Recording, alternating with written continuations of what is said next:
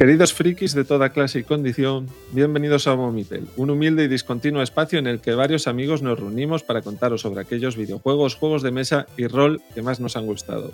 Bienvenidos a nuestro episodio 55 correspondiente a octubre de 2020.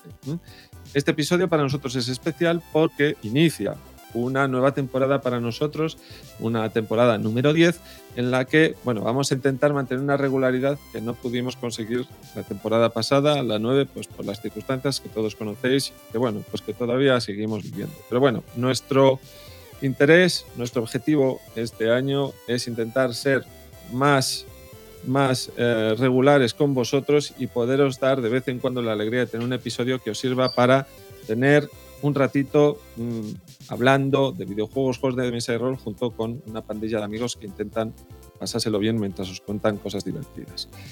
con este ánimo empezamos episodio 55, como os acabo de decir, y lo vamos a hacer todos juntos. Hemos conseguido cuadrar el círculo, hemos conseguido que todos estemos presentes para este episodio tan especial y voy a empezar a presentaros a mis compañeros de episodio. Mae, desde Inglaterra, ¿qué nos vas a hablar de Hades? Del videojuego que te tiene obsesionado, ¿verdad? Eh, no obsesionada, no tanto como obsesionada, digamos que le estoy echando demasiadas horas, más de las que debería.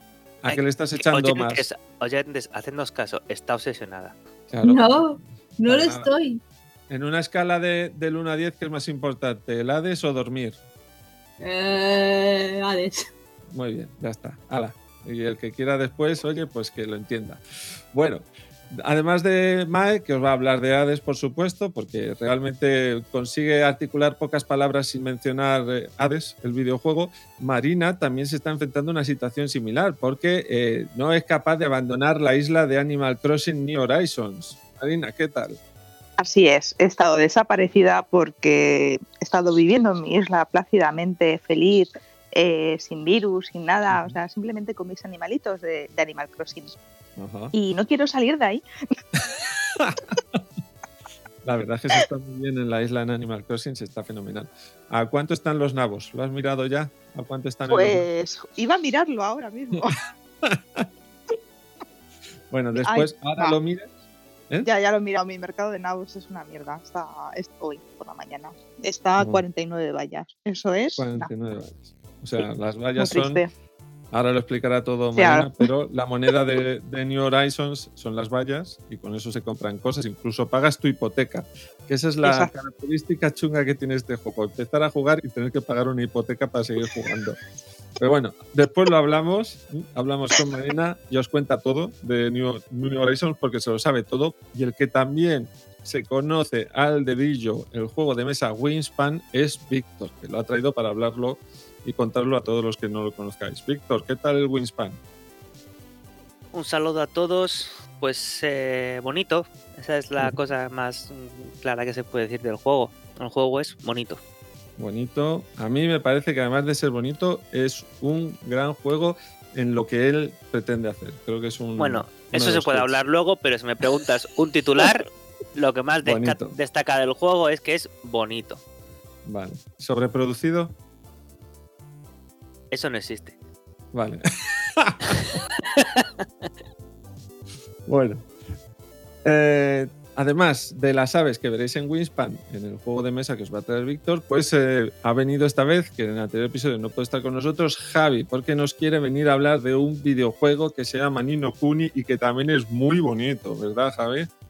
Sí, sí, aquí Mai y Marina van a competir por la cordura, Víctor y yo por lo bonito, porque madre mía, qué espectáculo visual y sonoro este Nino Kuni, que me ha encantado, me ha encantado. ¿Es el, de 3DS nos vas a hablar, el antiguo o las nuevas versiones de Wii que había? Eh, salió originalmente para PlayStation 3, pero yo he jugado la versión remaster en PC. Ah, sí. vale. Vale, pues, pues ahora, ahora escucharemos eh, sobre Nino Kuni. Además de este videojuego, también le vamos a hacer la palabra después a Fer, porque él se va a meter en lo bonito, pero también con las gafas VR colocadas delante de él, que es lo que le gusta, porque nos va a, nos va a hablar de sus experiencias sobre el juego online, en, juegos en VR. ¿No, Fer? Sí, efectivamente. Después de una temporada muy dura que me provocó una fortísima adicción al Planet Coaster que me estoy quitando de encima, le estoy dando ahí un poco más al VR, ¿no? Y, Y aparte de echarle más al Skyrim VR, como tampoco puede ser de otra forma, sí que he estado probando eh, juegos online con otros jugadores VR y, y sí que tengo un par de, de curiosidades así que contaros bastante interesantes. Ajá. Vale, pues después, después eh, nos cuentas todo lo que has probado en, en VR y en online. Vale, y volvemos a tener a Paul con nosotros desde Argentina, que eh, deja a un lado la VR y los grandes presupuestos para seguir hablándonos de juego indies y en esta ocasión de uno de policías, Police Stories, ¿verdad, Paul? Así es. ¿Qué tal a todos mis? Y bueno, vamos a hablar de un juego que transmite tensión, realismo, pero que también está lleno de acción. Así que bueno, espero que, que les vaya a gustar. Vale.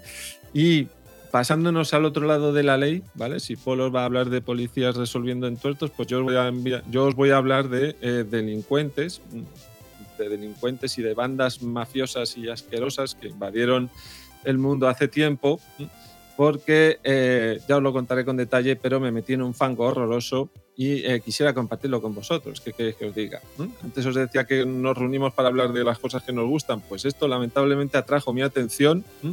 Y me gustaría hablaros de las conclusiones que saqué sobre mi introducción al conocimiento de cómo eran los videojuegos, o sea, cómo eran, perdón, los juegos de mesa que publicaron los regímenes soviéticos y nazis para, bueno, soviético y nazi para lavar el cerebro de sus conciudadanos. Un tema pues que tiene unas aristas muy chungas, pero mm, es muy interesante conocerlo con la perspectiva que ya nos da el tiempo, ver cómo estos, estos regímenes intentaban conseguir objetivos de lavar el coco a la población, también colocando tableros en la mesa de juego. Bueno, pues con todo esto, con Hades, Animal Crossing, New Horizons, Wingspan, Nino Kuni, los juegos en VR online que os va a hablar Fer, Police Stories y los juegos de mesa que yo os voy a hablar, estos que os he comentado antes, pues vamos a darle ya paso al programa, ¿vale? Vamos a empezar ya, vamos a meternos en harina y vamos a hacerlo directamente con Mae, para que ya pueda empezar soltando su discurso sobre Hades y lo primero que os diga es la palabra Hades. Ya veréis cómo es lo primero que va a soltar por cada frase, un Hades tiene que salir siempre. Mae, te cedemos la palabra para los análisis de los juegos. ¿Qué tiene Hades que no hayan tenido tus anteriores obsesiones con otros juegos de esta misma empresa, de esta misma compañía de juegos? Simplemente que han decidido mezclar, eh, poner en una costelera eh, tres juegos que me gustan. Han puesto la base del combate de, Bas- de Bastion o Bastion. Luego han cogido un poco las mecánicas roguelike de FTL, aunque luego hablaremos de cómo han decidido innovar en el roguelike un poquito. Y finalmente han decidido coger, por si no era poco, un poco de persona y hacer la interacción social y el, el avanzar en la historia y el y el establecer vínculos con tus, con tus co- compañeros eh, que tienen la saga persona. Entonces metes una constelera y que tienes un de juego. Punto. Es curioso porque me estaba acordando que precisamente cuando la primera vez que se anunció el Hades estábamos hablando de toda la polémica de que Hades iba a ser en la iba a salir en la Epic Store como exclusiva. Y recuerdo que hubo mucho drama por todo eso y todo. Y, al- y uno de vosotros dijo eh, sin saber nada del juego y mencionó, no sé qué episodio, tendría que haberlo investigado antes, diciendo, eh, ya vamos a hablar del que va a ser el, el GOTI de MAE del 2019, Ha- no ha sido 2019, se ha retrasado 2020, pero sí, tenía razón, era, iba a ser el juego del año. Pero bueno, es Super Giant, eh, por cierto, para aquellos que no lo sepáis, Hades está desarrollado por Super Gi- Giant Games, una compañía a la que tengo devoción, en la que ya he hablado en este podcast de Bastion, Transistor y Fire, y llevan 4 de 4. ¿A qué negarlo? Esa gente solo sabe hacer buenos juegos, punto. No, Mae tiene devoción y nómina. No. no, no tengo nómina. En serio, ya me gustaría. Pero no. Y entre los cuatro, entre los cuatro, ¿cómo puntúa este? Han Eso es, Mae, aprendido. dino- dinos a qué hijo quieres más. Exacto. Eso, eso. Eso Venga. no se puede hacer. Cada uno. Un poco de salseo. No, eso no se puede. Cada uno tiene sus cosas. Para mí, el que está un poco más bajo, pese a que todo el mundo dice que está muy bien, es Bass. Porque es el juego en el que han innovado menos. En los otros juegos han intentado innovar y se ve su esfuerzo por no querer hacer lo mismo. Y de, hecho- de hecho, hay una serie de documentales en YouTube eh, muy buenos de, que, que hablan un poco de todo el proceso que hay, de toda la compañía y de cómo, cómo han intentado innovar. Es- yo los recomiendo a todo el mundo eh, porque son muy, muy interesantes. Entonces, vamos a hablar ya, dejemos de hablar de poner en contexto y vamos a hablar de Hades. ¿Y qué es Hades? Pues Hades es, han decidido, después de hacer eh, un hack and slash o un action RPG como podía haber sido Bastion o, o Transistor, se decidieron meter en el embolado de intentar hacer un juego de deportes que le salió bien, Spire, no entiendo cómo que han conseguido juegue a eso. Es- eso de- deja mérito de, de cuánto tiene. Y ahora han decidido arriesgar, hacer una apuesta esta un poco menos arriesgada, que es eh, meterse con un ro- un roguelike que tiene un combate tipo base. Esta vez no han decidido innovar en el combate. El combate es base. Tú vas por ahí. Lo que, lo que mola aquí es la historia. Pero para la gente que no es tan viciada como tú y que no ha dormido con el Bastion, eh, ¿cómo es el combate de Bastion? Defíneselo. Pues es normalmente lo que viene a ser, lo que viene a ser normalmente una, eh, una acción RPG, una hack and slash, es decir, tú vas con- normalmente con tu arma y matando tantos enemigos como puedes en la pantalla. Escenarios 2D, preciosos y vista isométrica de arriba. En este caso, la clave está que como bien, esto es, cuando tú, te- entras ahí, tú ya sabes que esto es un roguelike, tú ya sabes que como un buen roguelike lo que vas a hacer es morir. Entonces tú te encuentras y no te meten ni tutorial ni nada, y tú te encuentras ahí, eres el personaje, Sagreus, no sabes quién es, quién es, no sabes nada de su historia y aparentemente quiere escapar. Y tiene que, y te vas, y te vas enfrentando y vas entrando en salas, cuando, cuando matas a todos los enemigos de la sala, pasas a la siguiente sala. Las salas están marcadas con un símbolo, tú no sabes qué es ese símbolo, y hay algo que empiezas a ver, tu vida no se recupera. Tu vida no se recupera, no parece que no hay forma de recuperar vida, vas cogiendo objetos, matando enemigos, pero vas cogiendo mucho daño, tu vida no se recupera y al final, tres o cuatro salas después mueres. Y reapareces en una piscina de sangre que es el, el infierno, literalmente, que es la piscina de sangre, es el río, apareces en el río Estigia, que es una mitología griega, donde van los muertos y entras en la casa de Hades, donde Hades está ahí en su, en su trono, juzgando a la gente y diciendo tú a qué parte del infierno vas a ir. Y empiezas a hablar con personajes en la casa de Hades y, y te empiezan a contando que tú eres Sagreus, el hijo de Hades, y que por algún motivo que no sabes, has decidido que quieres escapar del infierno. Y entonces se trata, de todo eso se trata el juego, de que tienes que escapar del infierno. El infierno está compuesto en cuatro niveles, eh, no, tres niveles, a ver si.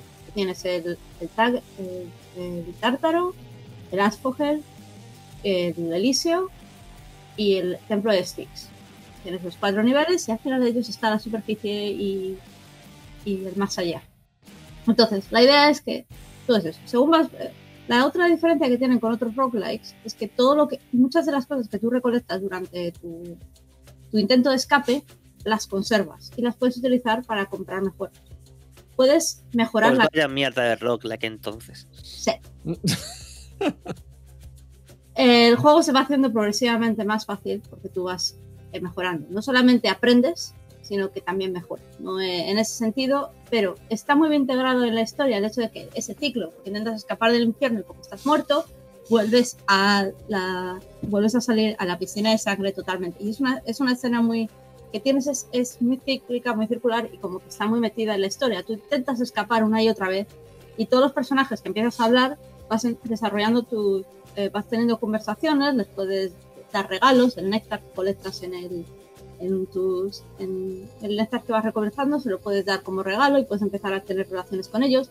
Y poco a poco te van contando la historia que no voy a entrar no voy a entrar en muchos spoilers pero hay mucha historia detrás de ellos ¿no? O sea, tienes historia detrás de todos los personajes están muy bien escritos todos basados en la mitología griega. Y luego por si por añadir la cosa resulta que los dioses del Olimpo te quieren ayudar.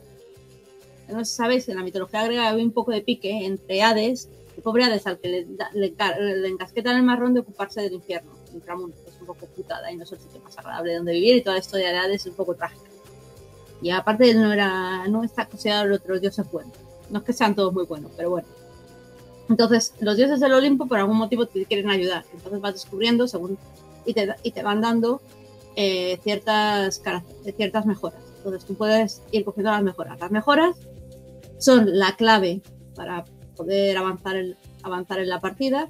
Son, eh, eh, son la clave, porque si algunas son muy buenas, otras son muy malas, entonces es como el FTL. Si te salen ciertos tipos de mejoras, vas a tener alguna posibilidad, si no, pues vas a, vas a fallar miserablemente. Pero a diferencia de cuando en el FTL, si haces un intento de. Si hacías un intento y te salían una mierda de encuentros, no te salía lo que querías, no te llevabas nada, simplemente fracasabas. Aquí, pues, tienes la oportunidad de recoger algo que puedes utilizar para seguir, eh, para seguir mejorando la casa de Hades, porque tienes literalmente a un contratista, eh, ah, si tienes a un contratista que va haciendo mejoras en la casa de Hades y vas, eh, vas desbloqueando partes, que si primero desbloqueas la, la cocina, muchas cosas que, que puedes desbloquear. Entonces, tienes la sensación de que, de que, bueno, aunque no consigas llegar mucho más allá, luego, ¿a qué negar? El juego no es bonito, lo siguiente. Es espectacularmente bonito, los, los jefes finales son muy, muy duros, tienes que aprender mucho, es decir, porque no solamente te vas haciendo mucho más fuerte, sino que te, tienes que aprender cómo luchar con ellos. Y para hacerlo más difícil, eh, según tú te haces más fuerte, los enemigos también se van haciendo un poquito más fuertes, van cambiando. Hay un jefe eh, y vas cambiando tu relación con ellos hay un personaje que al principio del juego le refieres por un nombre y según vas enfrentándote a él y venciéndole, le, vas, le acabas poniendo un mote y al final ese personaje, ya cuando al principio te ponía, cuando le consigues vencer la primera vez, no sé quién, has vencido a no sé quién. Tras no sé cuántas veces vencerle, de repente te aparece con el nuevo apodo, has vencido al nuevo apodo ya nunca le ya no le vuelven a, llamar por el nuevo nombre. Ves que el mundo va cambiando. Y nada, finalmente, a mí me costó 50 intentos, un número muy redondo, cuando lo vi, mm, ¿no? Pero bueno, tras los 50 intentos consigues escapar la primera vez y descubres, por supuesto, escapar una vez no es suficiente para terminar el juego. pues, pues, te costó menos que el FTL, fíjate. ¿Eh? Menos que el FTL, Mae. Sí, y, tiene elementos RPG de estos de, como digo yo, de configurarte hasta los calcetines o vas con la misma arma, con la misma todo. El asunto está que te, tienes mejoras que puedes hacer y que te las puedes configurar. Puedes elegir el arma. De hecho, el juego es una máquina de incentivarte a probar nuevas cosas. Es decir, tú vas ¿Con micropagos? ¿Con micropagos? No, no ah. con, pago te, te da recompensas para en el juego, es decir, no tienes que pagar, es decir, el juego te dice, tienes, desbloqueas muchas armas, la pruebas una vez y dices, esa arma no va conmigo. Yo estoy muy feliz con mi lanza. Luego me pasaba, desbloqueé la lanza. Pero, pero, para contestar a Rafa, eh, es o sea, tú cuando habla Mae de pagos, son pagos dentro del juego. ¿vale? Hablo dentro no... del juego, de, no de fuera. Es decir, es, es decir, el juego te ofrece recompensas dentro del juego si utilizas cosas que no estás usando. Por ejemplo, por el tema de las armas cada, vez que tiene desbloquear las armas, desbloquear las armas es relativamente fácil, a poco que haga mm, para el décimo intento una cosa así, yo creo que ya las tienes desbloqueadas todas. Salvo que hayas decidido malgastar tu dinero en otras cosas. Pero lo primero que tienes y es lo primero que ves que puedes mejorar y arma nueva, es tentador. Bueno, entonces desbloqueas las armas y pruebas, por ejemplo, yo en mi, en mi, caso vi la lanza y dije, oh, la lanza me mola porque puedes lanzarla y tener a distancia y hacer corto. Con lo cual, esto es perfecto, porque puedo tener las dos cosas. El arco me parece hace muy poco daño y la espada está muy vendido porque es potente. Desbloqueé las otras dos, que es el escudo, eh, que lo lanza, que también es como la lanza, eh, porta. Lo puedes lanzar el escudo en plan Capitán América y luego utilizarlo para defenderte y aporta. Tienes unos puños y luego finalmente la pistola. Yo en mi vida hubiera probado la pistola, porque la probé dos veces y es que eso no va conmigo. Pero como el juego me, cada, te ofrece si utilizas esta arma, en concreto esta vez te doy un bonus en los recursos que coges, pues dije, vamos a probar la pistola, eso sea por el bonus. Y al final la pistola se ha acabado convirtiendo en mi favorita. Es, un juego muy rastrero, te soborna con el loot. Sí. Luego, otra cosa que descubres es que em, hay, elementos que son muy difíciles de conseguir. Y solo te los dan eh, la primera vez que vendes a un malo final.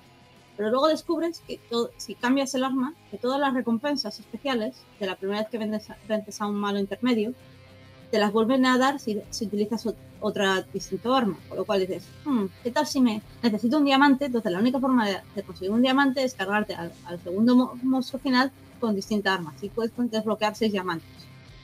Y necesitas los diamantes para mejorar, para avanzar en ciertas quests, ¿sabes? y cosas así porque tienes también profecías, ¿sabes? Pues mejoras, tiene, eh, o te puedes dedicar a decorar tu habitación. Tienes tantas cosas que hacer, personajes a los que, con los que quieres saber su historia, porque tienes historias muy trágicas, como la de Orfeo y, eh, Erudice, que es una historia de la mitología griega que me encantó. Y sé que termina bastante mal y aquí tienes un poco de posibilidad de arreglarla. eh, de arreglar esa historia. Tú estás ahí, por favor, que se arregle. O la historia de... Spoiler. No.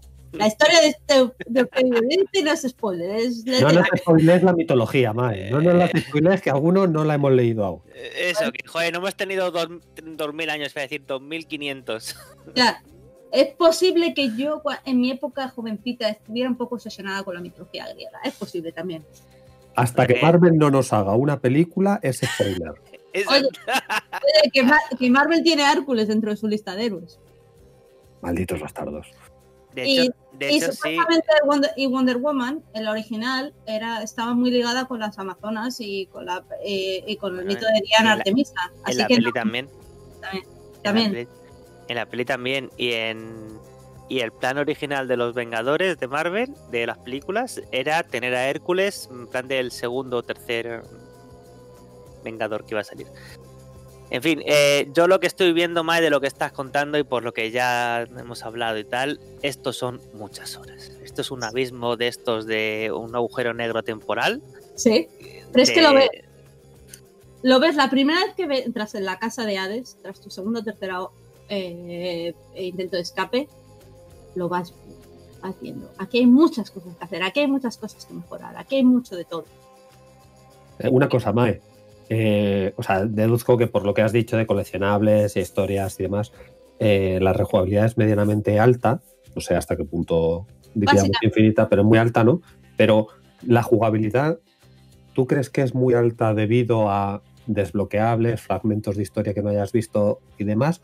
¿O simplemente por, es que un run es tan divertido Mira, que quiero, quiero una sesión de una hora divertida? ¿Entiendes lo que te Eh, digo? te voy, a- te voy a decir, hablar con hechos, porque justo dio la casualidad de que un compañero de trabajo se lo, eh, se lo compró para la Switch el mismo fin de semana que yo decidí que yo decidí empezar a jugarlo. Que yo el juego lo compré hace tiempo, pero me he negado a jugarlo cuando estaba en el dije, yo os doy el dinero ahora, no me importa, porque lo, pusi- lo pusieron a buen precio en, en algún momento de cuando lo tenían en el Early Access, lo descontaron bastante y dije, yo os doy el dinero ahora, no me importa, pero no quiero jugarlo hasta que no se termine. Eso, Mae, es mucho, mucha fuerza de voluntad. ¿eh? Ya ves, yo estoy. Yo, yo, yo no habría conseguido. O sea, ya te digo que yo no lo habría conseguido. Bueno, Me dan a mí Early. Access desde el Kerbal 2 y vamos, o sea, lo estoy quemando ya. yo no me Yo gusta tengo una pregunta, Mae. Pero, pero, pero dejarme que termine. Ah, sí, responde a la mía, responde a la mía. Estoy con la, estoy con la de con la de con la de Javi. Total, que no lo que yo lo empecé a jugar a la vez y justo a la vez dijo, ok, y el, el lunes me viene el compañero por Slack. Oye, que menudo vicio con el Hades, que me lo cogí, me lo cogí el sábado y me he pasado todo el fin de semana. Pues yo me lo empecé a jugar también este fin de semana, menudo vicio. Así que hemos estado comparando. Y los dos hemos llegado a la conclusión de que esto es como el Cid, el solo un turno más. Bueno, te matan o consigues escapar o consigues llegar bastante. Es decir, tienes tu, ¿Cuánto es cada run, más o menos? eh, 40 minutos.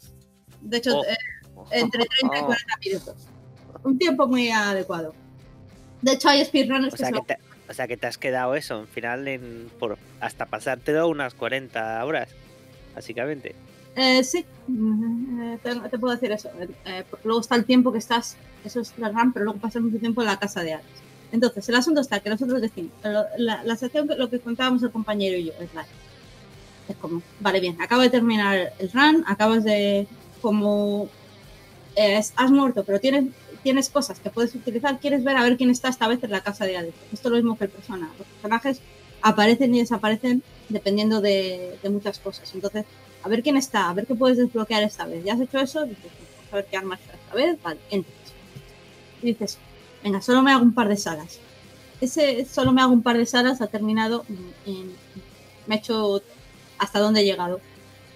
Demasiadas veces. Es decir, porque es sorprendentemente adictivo, sorprendentemente divertido, sorprendentemente dinámico.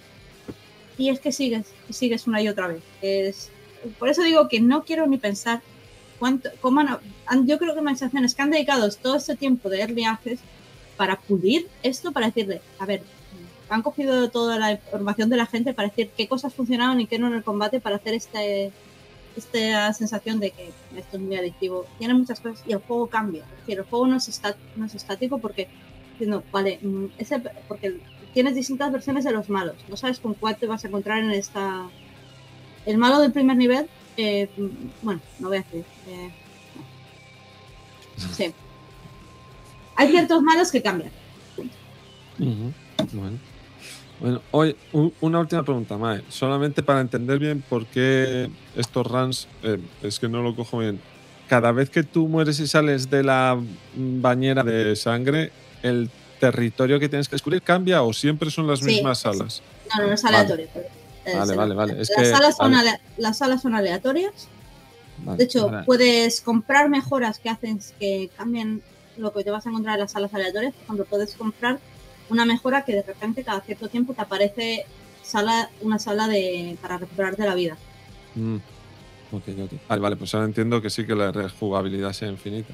Vale.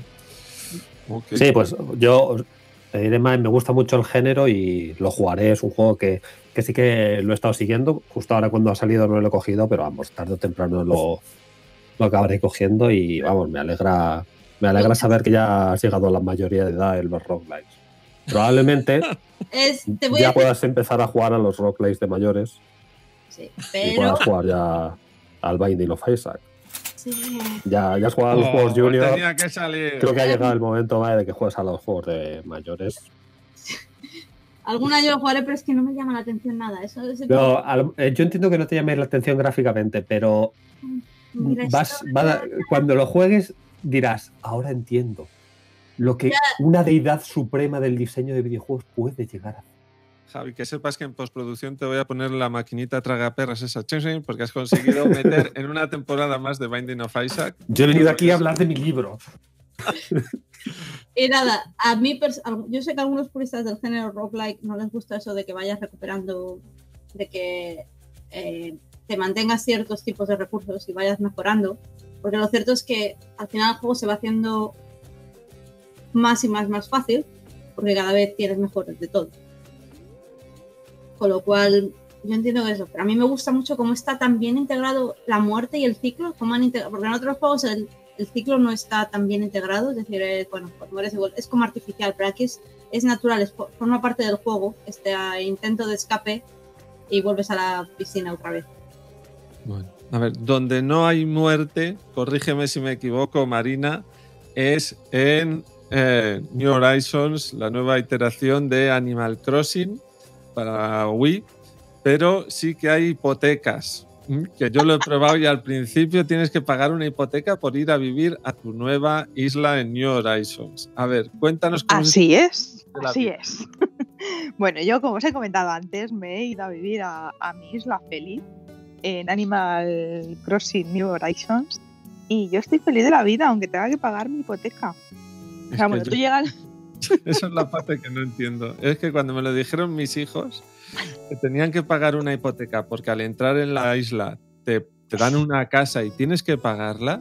Papá, ¿qué es una hipoteca? Eh, ¿Cómo? ¿Perdón? A ver, sí. es una buena forma de que los niños aprendan. Yo es que ya Eh, tengo, ¿cómo va yo la ya vida? tengo dos, no quiero una tercera. Ah, Pero está bien que vayan aprendiendo desde pequeñitos. Oye, ¿para Claro. cuántas plataformas está el, el, el, el, el este, joder, el Animal Crossing? Eh, solo para Solo Switch. Hombre, claro, esto es Nintendo, esto es Super Nintendo, claro. Claro, claro, claro. O sea, mira, eh, el juego salió, eh, el lanzamiento fue el 20 de marzo de 2020. O sea, un juego perfecto para el confinamiento, para poderte ir eh, a otros mundos. De hecho, es un juego que han dado a conocer muchísimos influencers que no tienen nada que ver con los juegos. O sea, es como que todo el mundo se ha puesto a jugar a Animal Crossing. Ha sido un, eh, un top de ventas eh, bestial. Creo que ha, que ha superado todas las expectativas y más. Sea, bueno, ha sido una pasada.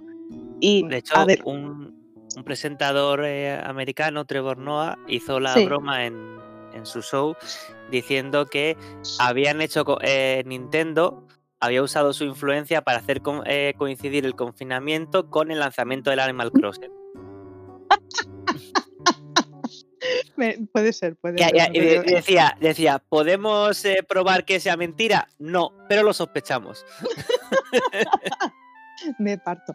No, la verdad es que es. A ver, yo me pensé mucho comprarme el juego porque me parecía un chorrijuego y no, y no pensaba que, Y, que me y iba a entre tú y gustar yo mucho. lo es. Sí, pero no sé qué tiene que te engancha. Te engancha Sí. muchísimo. O sea, pero a unos niveles. ¿Tú Dime. conoces el Don Starve? No, ¿Conociste el Don Starve? no, no. Que es un juego de supervivencia que es como este, pero eh, muy, muy oscuro, muy, muy oscuro, muy oscuro. Muy, muy oscuro y muy deprimente. De ese os Hombre, puede hablar Paul. no quiero cosas deprimentes, quiero cosas felices. Aunque Pero tengas que pagar hipotecas. eh, pero, pero Quiero es que hablar ni se parecen. vecinos, animalitos. Claro. y- Es que ni se parecen. No se- ni se parecen, Fer. O sea, El don, el don está de sufrimiento, puro y duro. Pero esto al fin y al cabo vas por ahí cogiendo cositas, No. no. A ver, no, Fer, no. Esto es sufrir. O sea, el Don't Starve es sufrir. Es sufrir y sobrevivir dejar- al invierno. Vamos a dejar que defina el Dove Starve, él es el experto. Paul, en una palabra, ¿qué es Don Starve? Que tú eres un experto. Tienes miles de vídeos en YouTube sobre ello. El Don't Starve es, eh, digamos, un juego inclemente directamente. Es un FTL, ¿no? Eh, hagas lo que hagas, te vas a morir. Eh, Sí. Pues es lo la que el Animal Crossing que está hablando Marina. Yo creo que lo podés resumir. Hay una frase muy conocida que dice: La muerte está tan segura de vencer que te da toda una vida de ventaja. Y eso es, eso es donde estar. Madre mía. Bueno, no- sé si tendrá algo que ver con, Animal Crossing, pero a ver, o sea, casi todo el mundo conoce Animal Crossing, pero para quien no lo conozca, voy a explicar brevemente en qué consiste el juego. O sea, el juego es, un, juego que va en tiempo real, es un simulador de vida, pero eh, bueno, pues una vida muy idílica y preciosa a pesar de la hipoteca. Eh, nada más llegar, bien, eh, Tom Nook, que es un osito súper gracioso, te da la bienvenida a la isla y te da la bienvenida a su, a su plan de, de asentamiento eh, Nook. Y bueno, pues te, te ofrece una tienda de campaña mu- muy poco acogedora al principio y te, te dice que, bueno, que, el, que el plan por irte a vivir a la isla tiene un precio, que ya estás allí, pero tienes que pagarlo. y bueno, pues tienes que empezar a pagar hipotecas de- desde ese mismo momento. Para pagarlo, pues lo ideal es ponerte a pescar, ponerte a bucear, que bueno, son cosas que vas pudiendo hacer con el tiempo porque desde el inicio no tienes todas las herramientas. Las herramientas se van desbloqueando poquito a poco. Y, bueno, pues eh, Tom Nook va acompañado de dos animalitos que se llaman Tendo y Nendo, que están encantados de comprarte los objetos que le lleves, pues ya sea madera, ya sea mm, eh, frutitas. Bueno, tu isla siempre va a tener una fruta, eh, que va a ser la, la fruta autóctona, que va a valer menos en tu isla que en otras. Porque una de las cosas chulas de, de Animal Crossing es que puedes ir a visitar otras islas de tus amigos. Y al final es un juego, eh, puedes hacer un poco de juego en línea con amigos eh, en, que van a venir a tu isla a visitarla o, o tú vas a ir a las suyas para ver la decoración que tienen, cómo, cómo se lo han montado, los vecinos que tienen, ¿vale? Luego, aparte en tu isla vas a tener una serie de vecinos que son animalitos súper monos, con, nombres graciosos, que te van a dar palique eh, en tu estancia en la isla y te van a ir dando regalitos y, y, bueno, te van a agasajar de alguna forma. Y, y, bueno, pues es un mundo maravilloso porque no sé qué tiene que engancha muchísimo. Porque al final lo que quieres es pagar tu hipoteca para meterte en una hipoteca más grande y tener otra mm, planta en tu casa. O sea, y, y empiezas así. Yo Tienes razón, pagando... un simulador de vida, lo has descrito muy bien al principio. es que es así, es, es un simulador no, no, de vida. No, no es un simulador de vida. Es, es un introductor a sistema capitalista para niños. Para que lleguen ya encauzaditos. Joder, ya ves. Sí, es así. Porque o sea, tú lo que quieres es ir a la tienda eh, en el día para ver cuáles son los objetos que ven en ese día, que no van a estar mañana, solo están hoy. Entonces hoy tienes que trabajar duro. para Oye, pero Marina, una duda. ¿Pagas impuestos? Eh, no, impuestos no. Eso y, es lo único que no pagas. ¿Y lo, sobre la, lo de la hipoteca, pagas algún tipo de intereses? Eh, no, lo que pasa es que cada vez que vas aumentando el nivel de, de tu vivienda, sea, primero pasas de la tienda de campaña a una casita con una habitación, luego a una casita con dos habitaciones. O sea, vas ampliando el número de habitaciones y el número de plantas. El máximo es tener eh, dos plantas y tres habitaciones. Ese es el máximo de casa que puedes tener. Y cada vez la hipoteca es mayor. O sea, cuando ya estás en la última, no sé si son 1.700.000 vallas lo que te cuesta la, la, hipoteca. Algo así, más o menos. Pero hago una consulta, eh, María, en algún momento. ¿Podés terminar de pagar la hipoteca? Sí, pagas de, de, o sea, terminas de pagar la hipoteca. cuando, cuando tienes la última planta, ya es la última hipoteca que pagas. O sea, Y ahí ganas el juego. no, el juego lo ganas cuando viene a tu isla eh, Tocateque, que es un perrito cantautor muy gracioso que, que viene a, a- a tu isla porque tu isla ya se ha convertido en algo bastante conocido y famoso, entonces va a dar un concierto. Y a partir de ahí viene todos los sábados. Pero es en el momento en el que viene Tocateque cuando salen los créditos del juego. ¿La única casa de la isla es la tuya? ¿O hay más casas No. en la isla? Hay más casitas porque tú tienes vecinos eh, y cada vecino tiene una casa. Y bueno, pues puedes ir a sus casas a visitarles porque a veces ellos están eh, o simplemente están paseando por su casa o, o están haciendo algún proyecto de construcción que si les encuentras haciendo un proyecto te, te van a enseñar a hacerlo. Porque luego en la isla tú puedes fabricar cosas, puedes comprar cosas, puedes hacer muchas cosas que, que al final es lo que te incentiva a visitarla cada día porque cada día tienes algo nuevo. Claro, y a mucha gente lo que le gusta es ponerse su isla eh, mm, del modo perfecto para luego invitar a amigos y presumir. Exacto. Y van cambiando la, la temática. O sea, por ejemplo, ahora mismo estamos en momento Halloween. Y todo está en base a Halloween. Entonces tú vas a la tienda y puedes comprar caramelos para que el día 31 va a haber un evento especial y cuando tú le des los caramelos a tus vecinos te van a dar recetas especiales. Además, en la tienda están vendiendo objetos de decoración de Halloween, que son pues eh, calabazas talladas y cosas así. Y también puedes plantar calabazas para, para fabricar proyectos de, de Halloween. Entonces, al final, fíjate que había dejado un poquito de jugar porque ya pues había venido Tocateque y, y ya había conseguido las cosas más básicas del juego y bueno, pues mm, había parado un poco, pero claro, ha venido Halloween y ya estoy otra vez a tope, eh, yendo todos los días para conseguir mi, caramelo diario y para Ah, conseguir las calabazas del día. A mí me hizo mucha gracia al principio la gente haciendo eh, hacking de, de los precios para, para petar el mercado, básicamente. Sí, bueno, es que luego eh, tenemos un mercado de nabos.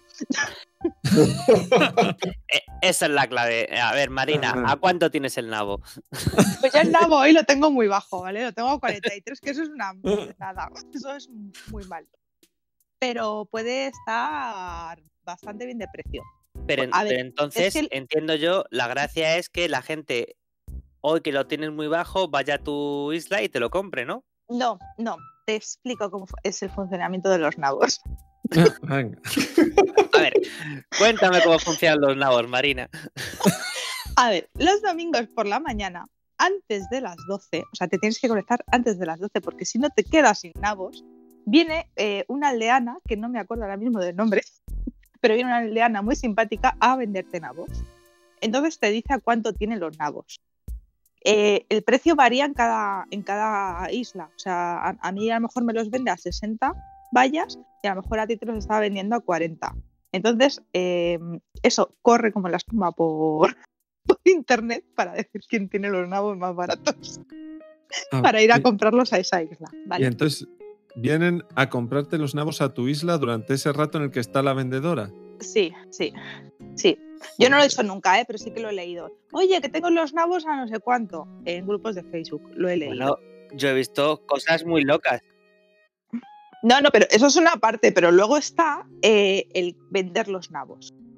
Luego tú puedes vender los nabos, eh, pero eso no es el domingo, eso es de lunes a, a sábado. Eh, de lunes a sábado tú tienes que ir a Tendo y Nendo a preguntarle a cuánto están los nabos. Eh, y ahí te dice, pues los tengo a, a 70, los tengo a 100. Entonces los nabos que tú has comprado el domingo los vendes eh, durante la semana. Entonces tienes que ir mirando a ver qué día vendes los nabos, porque a lo mejor hoy los tiene a 70, pero mañana están a 110. Y pues es una forma de ganar dinero para pagar tu hipoteca. Y ahí también eh, corre por Facebook el decir, oye, que tengo los nabos a 110, venir a mi isla a venderlo. Eh, entonces hay un mercado negro de nabos para... Hay, hay un componente importante, que es los nabos que tú compras un domingo se pudren el Se sábado pudren siguiente. Sí, se puede. Con lo cual juegas con la tensión de tengo que Ostras, esperar a que estén más altos, pero claro, como se me pudran, yo- estaré en bancarrota. si yo hoy tuviese nabos, que no tengo porque el domingo pasado no pude comprarlos antes de las 12, estaría fastidiada si no los hubiera vendido ya, porque normalmente yo los suelo tener, o sea, la chica que viene a venderlos me los suele vender a unos 60, 60 vallas. Y si hoy por las mañanas los tengo a 40, estoy perdiendo dinero, estoy perdiendo vallas. O sea, que esto es estaría de los nervios. La bolsa más cruda. O sea, esto es. Sí. Claro, claro. De hecho, es esto el se llama nabos. 35 de los nabos. Se llama nabos porque en inglés son stonks, porque se parece a acciones. O sea, quiero decir que Claro. viene, viene todo de ahí. Sí, tío, pero es que esto es muy subliminal. Esto Pero es que- para los pero- niños, madre del amor hermoso. O sea, Sí, sí, Ra- sí, sí. Rafa, si tú se lo regalas a tus críos, o- No, te, no, te no. van a decir, cuando sea mayor quiero una hipoteca y quiero comprar acciones en la bolsa o algo así. Que No, no, este tarde, juego es que Peggy llegas tarde. 18. Este juego no lo puede jugar un niño. Joder.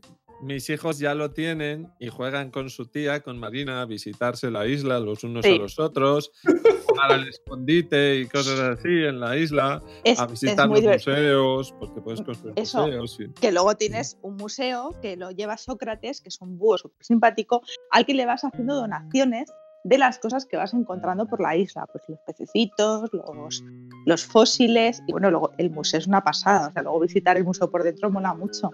Incluso Yo lo, que he visto, yo lo que he visto es mucho gente de eso. O sea, aparte de la locura de vender cosas y de hackear el sistema, eh, pues es en plan de ven a mi isla que he construido no sé qué y quiero, y quiero presumir de ella.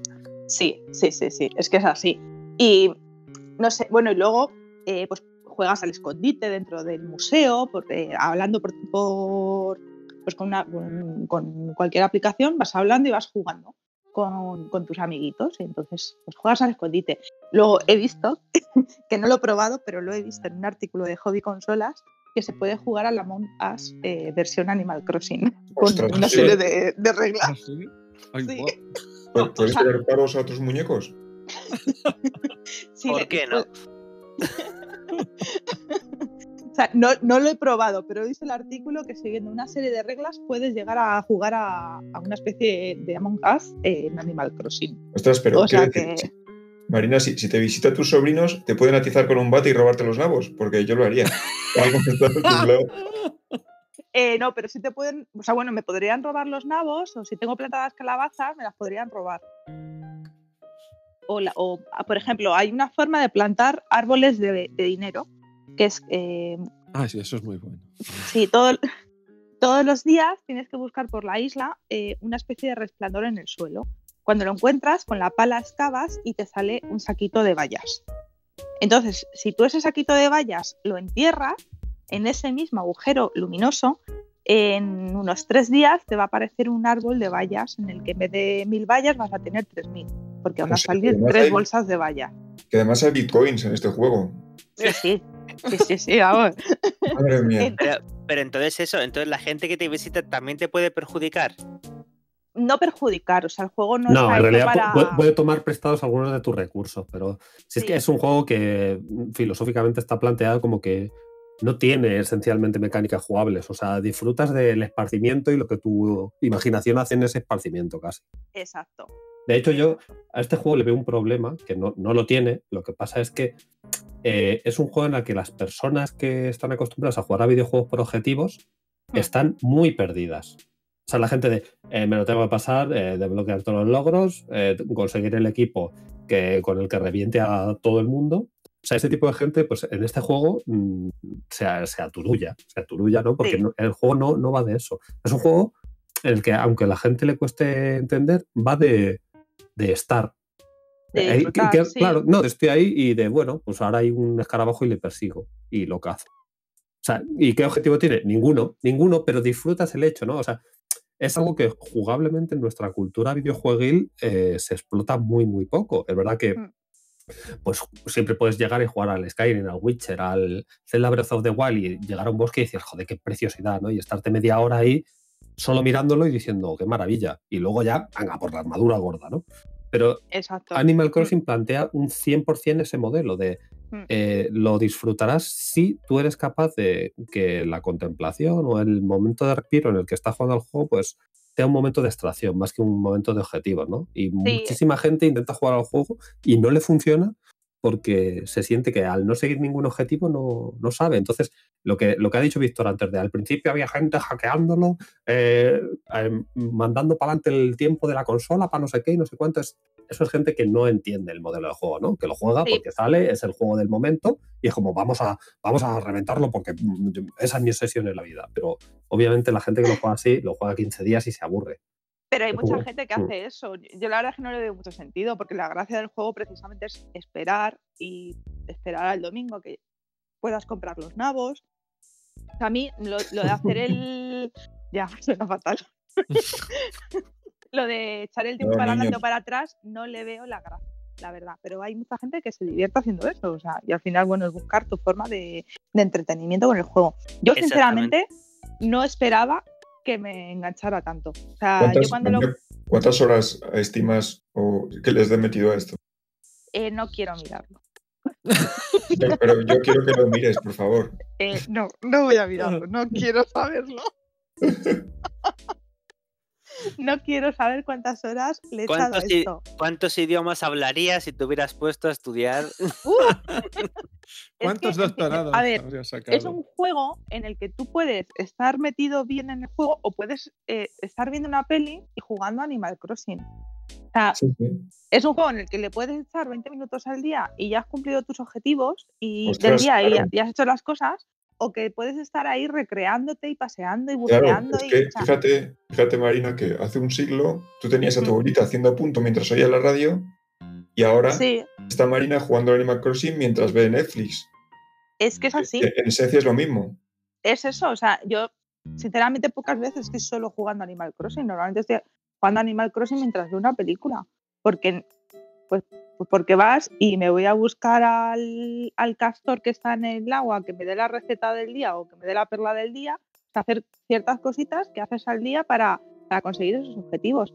Y mientras tanto, pues estoy viendo una peli y estoy súper entretenida. O sea, me, me, realmente me gusta mucho y me ha enganchado mucho el juego. Y al principio le eché muchísimas horas porque quería pagar la hipoteca, porque quería construir el puente, porque quería, o sea, así, y era una obsesión de quiero conseguir esto.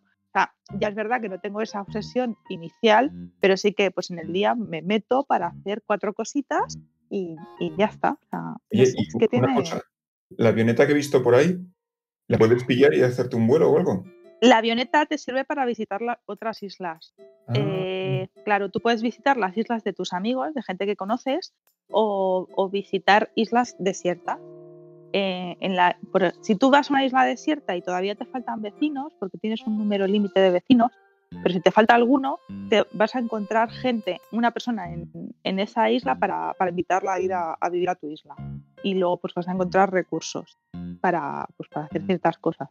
Porque al principio sí que tienes algunos objetivos de que ten- Tendo y Nendo te piden materiales para construir su tienda o vas haciendo ese tipo de objetivos. Llega un momento que eso ya dejas de tenerlo y simplemente es pues el construir cosas por gusto y el, y el hacer tu, tu isla más bonita o decorarla en cierta manera. Bueno, yo he visto decoraciones de islas eh, como si fuera eh, Legend of Zelda, la, la- la parte de, de los, de los goblins, o sea, como un, campe- un campamento goblin, sí, que han, que han hecho su isla como si fuera un campamento goblin. Hay gente que se le ocurra buscando objetos concretos para recrear ciertas, ciertas cosas y la verdad es que hay islas que es una pasada. Si tú te metes en internet, en, en los grupos de Facebook, a ver islas de otras personas o en Pinterest, que alucinas de las cosas que hacen. Es impresionante. Y hay gente que disfruta pues con esa parte del juego, con, con la parte de la decoración y recrear algo que les gusta en su isla. Luego también te puedes eh, vestir con, con, rop- con ropas especiales, porque hay una tienda de ropa que puedes ir comprando. Eh, ahora mismo pues eh, puedes comprar disfraces y pues ir disfrazado Oye, por tu isla. Y no os gastáis bromas, porque claro, yo según lo veo, a mí, yo me llevaría a mi perro a la isla del otro, pues eso, ¿no?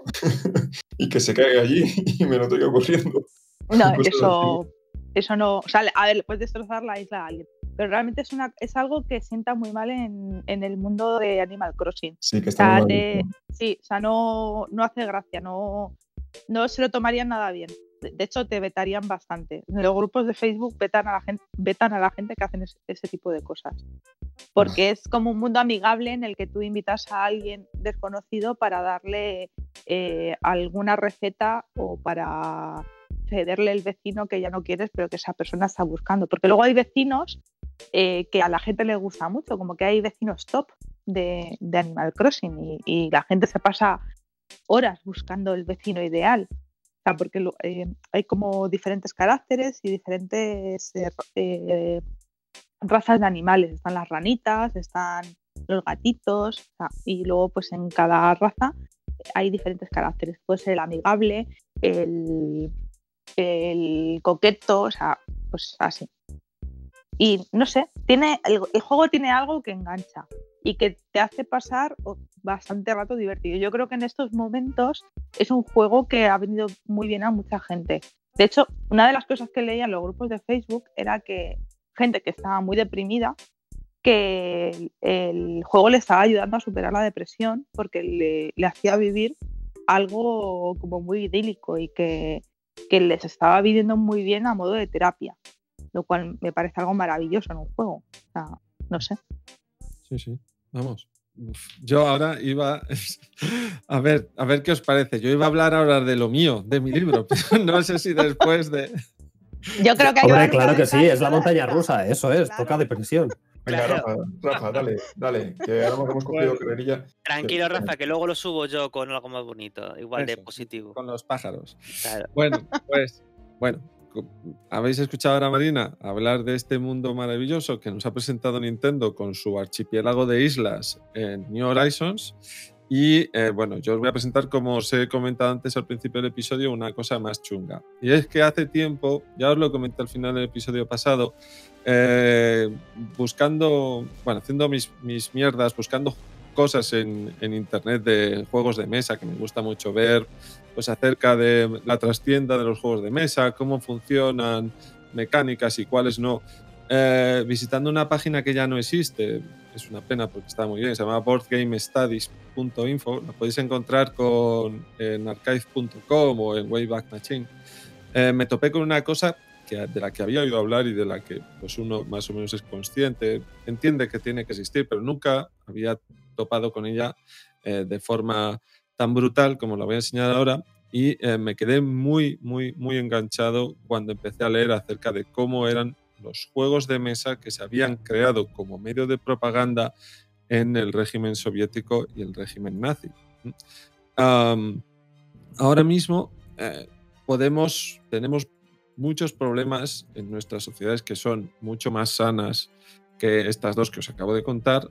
Eh, podemos entender que existan elementos de propaganda, pero, pero ver, eh, y voy a intentar colocar algunas de las imágenes que estoy compartiendo a mis compañeros en el Discord, eh, ver de forma tan cruda cómo es un juego en el que se está propagando una imagen acerca de otras personas o de otros elementos de la vida y ver cómo se utilizan los juegos de mesa para realizar propaganda de eh, unas mm, nociones políticas tan nocivas, la verdad es que me chocó muchísimo. ¿vale?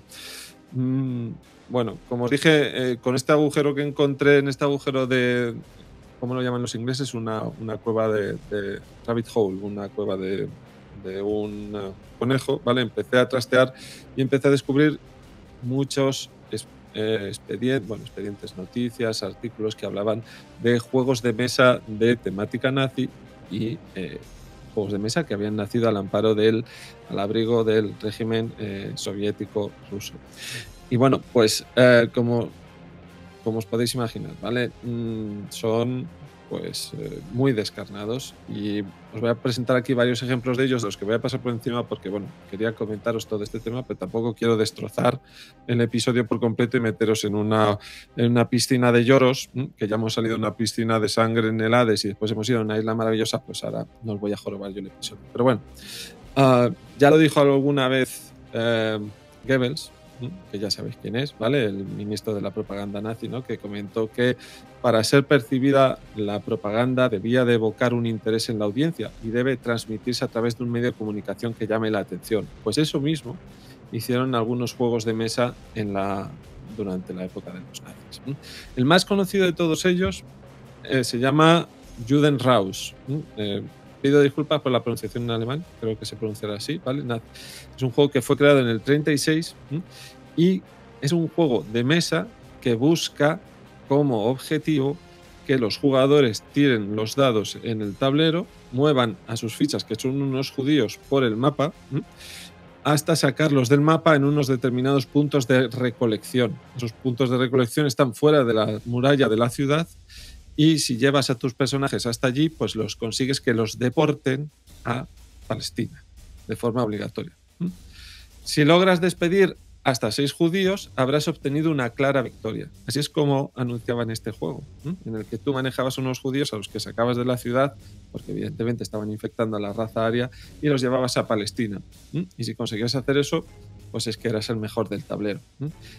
Este juego, Judenraus, eh, fue anunciado por la empresa que lo construyó como un entretenido, instructivo y sólidamente construido juego de mesa. Y a pesar de que todo lo que os acabo de contar ahora es un juego que no tiraba de la iconografía nazi, que eh, era un juego que buscaba un interés comercial, no fue sacado por el propio régimen, sino por una empresa, una empresa juguetera que sacó este juego, y que eh, vio que como el antisemitismo estaba tan integrado dentro de la mentalidad, dentro de esa sociedad, pues era una buena temática para sacar un juego de mesa, ¿no? Todo el mundo está hablando de cómo echar a los judíos y tal, pues voy a sacar un juego de mesa sobre eso, sobre expulsar a los judíos y lanzarlos fuera a, Palestina.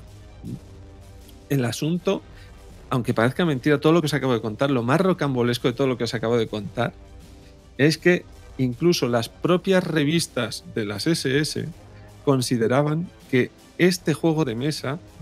Trivializaba las políticas antisemitas.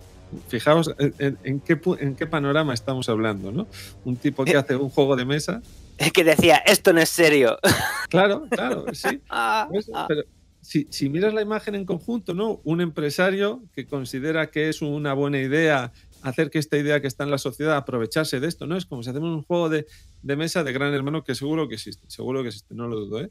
Porque es algo lo que está hablando la sociedad, ¿no? Es un, es un elemento social que comparten muchos grupos de, de esta sociedad, pues, pues lo mismo, pues eso va a vender a patadas porque todo el mundo habla de gran hermano. Pues este juego de mesa llegaron a decir incluso sus creadores o la persona que lo comercializó que vendió hasta un millón de unidades, ¿vale? Yo creo que eso es una exageración.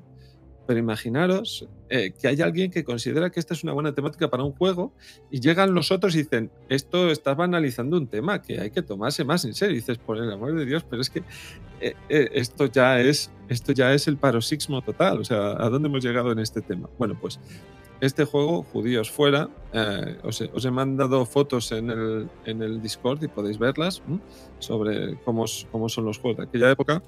Pues este juego fue el más conocido con esa temática en aquella época, pero existen otros muchos que, bueno, de los que se tiene constancia solo por el nombre, pero existen otros juegos en los que han quedado los tableros y las piezas y las cajas y que hoy en día se conocen bien, como por ejemplo Bombardeo en Inglaterra. Este es un juego que nació ya en plena eh, Segunda Guerra Mundial, en 1940, ¿m?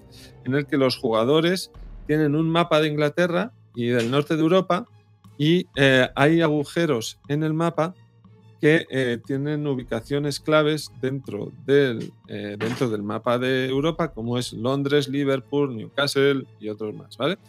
Y varios puntos también en el Mar del Norte que se consideran que son objetivos militares claros. Bueno, los, como es una especie de pinball, los, los jugadores lanzan bolas impulsadas con unos resortes que representan las bombas que las naves, eh, vamos, las aeronaves nazis dejaban caer sobre estos objetivos. Si colocas una bomba dentro de un agujerito, te dan puntos. Pero si cometes la torpeza de lanzar la bola y sin querer alcanzar a ubicaciones que estaban bajo el control nazi, como por ejemplo Bruselas y Ámsterdam en aquella época, pierdes puntos. ¿vale? Así es como vas ganando puntos bombardeando a gente pues, en Londres, en Liverpool, en donde toque, ¿vale? Y ten cuidado, no te cargues a tus propios objetivos. Este ya sí que es un juego de mesa. Dime. Rafa, el juego de Judíos Fuera, hmm. ese yo lo he visto en persona, el ¿Ah, tablero. Sí. Hostia. Porque yo estuve en la exposición de Auschwitz el, el año pasado, sí. que la pusieron en Madrid, y ¿No? tenían expuesto este juego de mesa. Y es algo que me impactó muchísimo. Eh, porque precisamente que, que hubiera juegos de mesa de esa temática me pareció algo totalmente Sí, pues mm, Hombre, rocambolesco y, y vamos. Es que pa- para ellos sería normal. Si lo, raro, lo, lo raro sería que no los hubiera. Claro. Claro, claro, sí. Sí. Yo cuando sí. empecé a adentrarme en este tema, pues ya empiezas a entender que, claro, que tenía que haberlos. Que es una cosa Mm. en la que no te has parado a pensar, no te has puesto en aquella época a pensar Mm. sobre ello y dices, pues sí, lo De hecho, creo, creo que tengo una foto justo del juego, que le hice una foto al juego. O sea, la- Es este voy que a has buscar en mi puesto la- galería. Es este que has puesto, Rafa, de que está la muralla, ¿no? Sí, eso es. Eh, Podéis ver en el tablero una, una ciudad que está amurallada y, y salen varios caminitos de la ciudad por las distintas puertas que tiene la muralla. Entonces tienes que llevar a tus Al personajes. fin y al cabo es una oca, básicamente. Sí, sí, por supuesto. Sí, sí, no, no, si todos los juegos de los que os voy a hablar en el fondo son mecánicas de juegos de mesa, que no era ninguna realmente Sí, sí. excepcional, quizás uno de os hablaré después soviético del otro lado, que ese ya es más, tiene más Hombre, chicha. Aquí hay otro que has puesto, que es el de Larga Vida a la Revolución, Hmm. eh, que pues, tiene caracteres cirílicos, eh, que es, es igual, es una oca.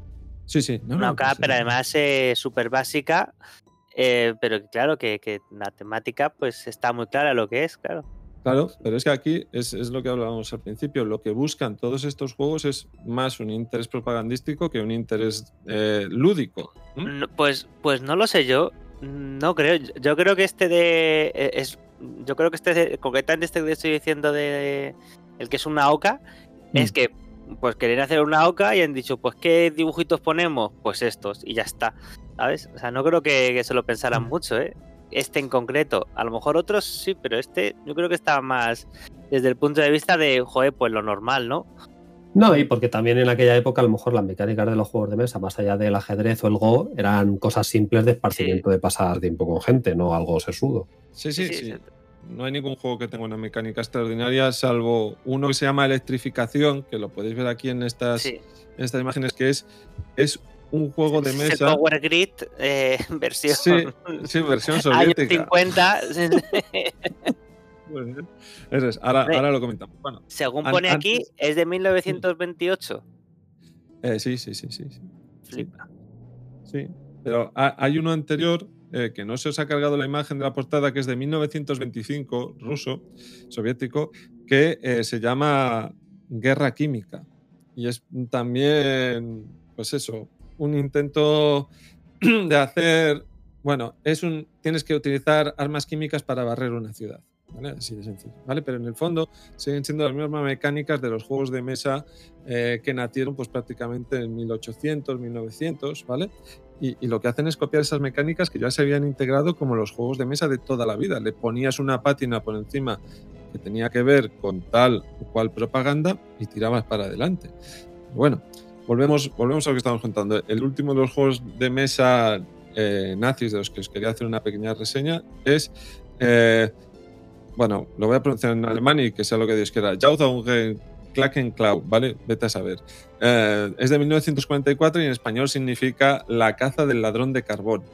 Es un juego en el que el propio régimen nazi quería contar a los jugadores la importancia que tenía eh, la conservación de la energía como un medio para eh, ahorrar recursos eh, que cada vez estaban más escasos por, debido al esfuerzo de guerra.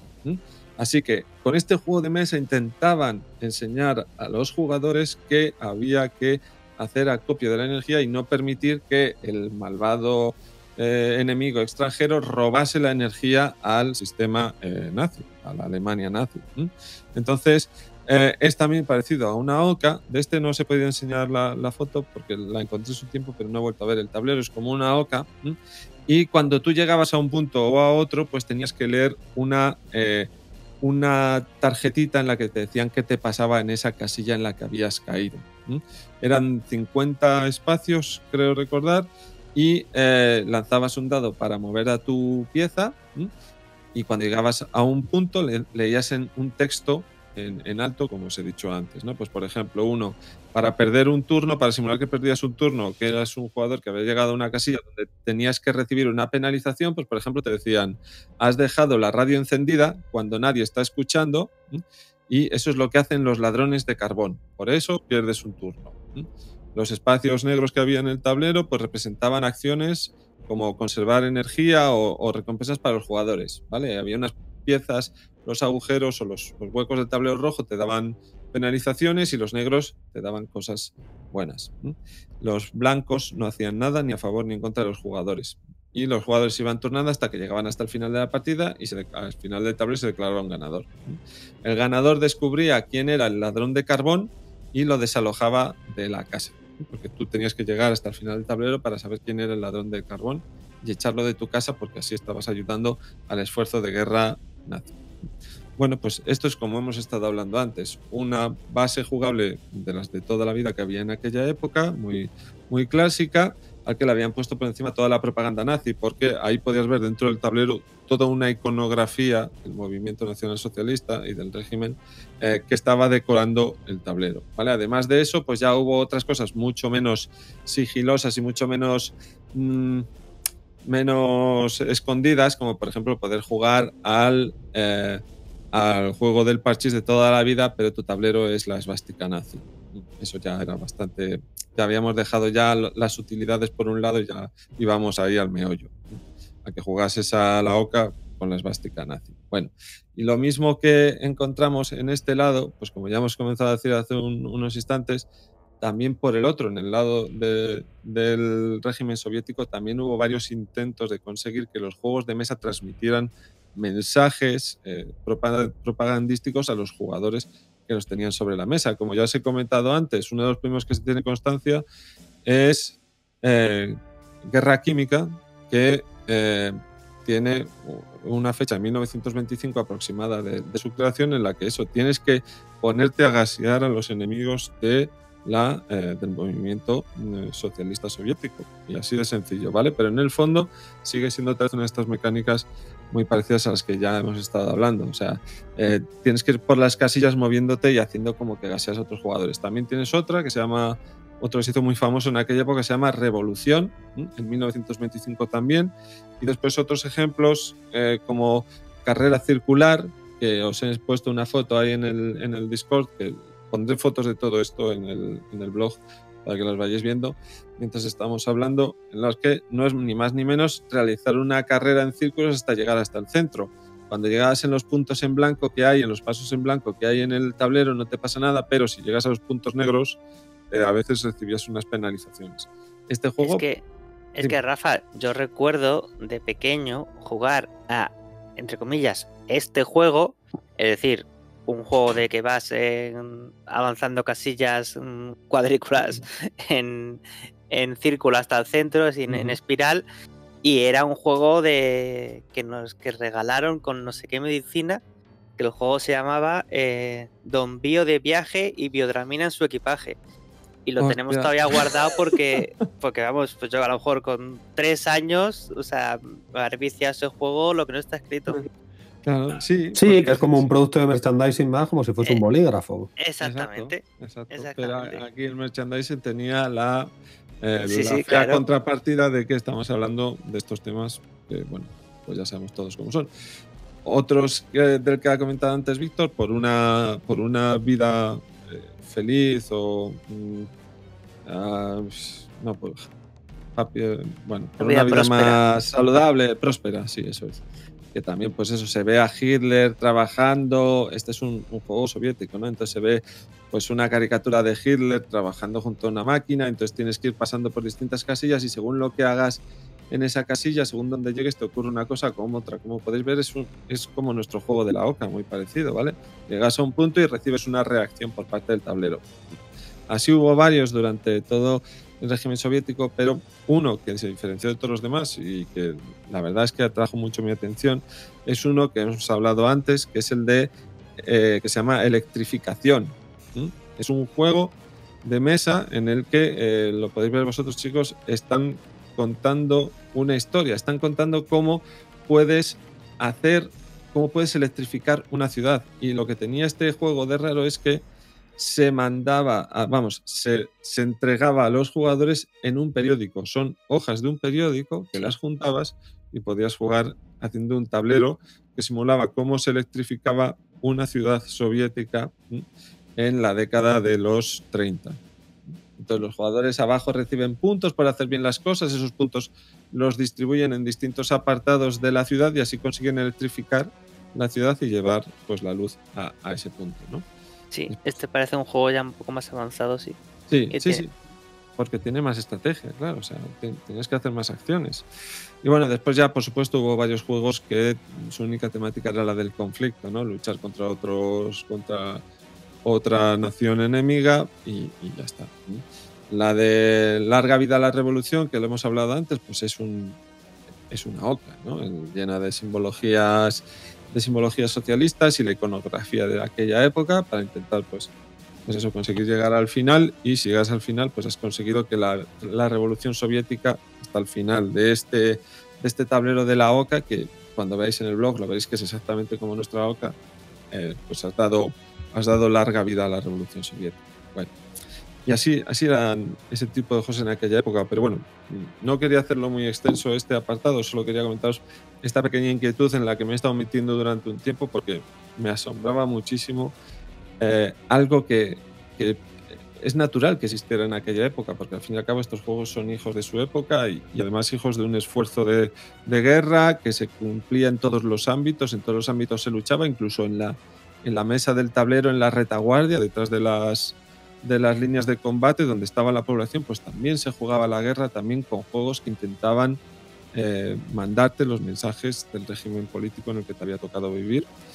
Y, y bueno, son un reflejo de aquella época, pero claro, cuando piensas en ello dices, joder, una cosa que tanto nos gusta a nosotros, con la que tanto disfrutamos como son los juegos de mesa y que en el fondo suponen para muchos esparcimiento y, y diversión, pues también pueden ser utilizados para otros, para otros intereses y también pues pueden acabar en tu mesa intentando comerte el cerebro.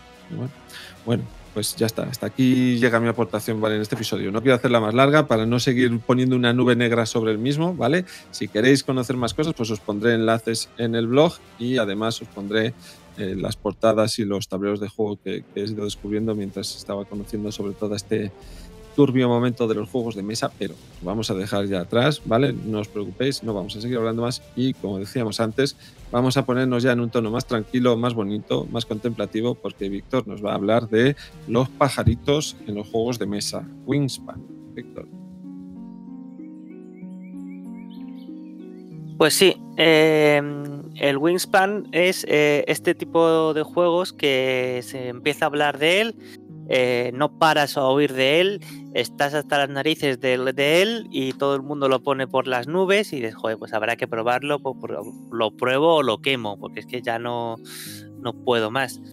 Eh, se puso, se pone de moda, se pone de moda, empieza a ganar premios, tú todavía no lo puedes comprar porque está agotado y, y ya, pues hombre, había que probarlo. Eh, uno de los amigos con los que juego aquí eh, lo encontró de segunda mano con la expansión de una persona que quería deshacerse de él y dijimos, pues ahora, ahora mismo, cómpralo y, y habrá que probarlo. Eh, el juego es un... Básicamente, como lo llamamos, un multijugador solitario de que tienes que mm, hacer tu, tu reserva de, de pajaritos. Y como os he dicho, la principal característica del juego, que se ve desde que ves la caja hasta que lo abras, hasta que lo abres, eh, es que es bonito. Han puesto mucho, mucho cuidado en que todo quede pues muy bonito, unos pues, lo- los pajaritos, las, ilustraciones de, de los pajaritos pues son bonitas, luego tiene componentes eh, que son los, los huevos, que también pues eso todo de una forma que dices, oye, esto, qué bien hecho está.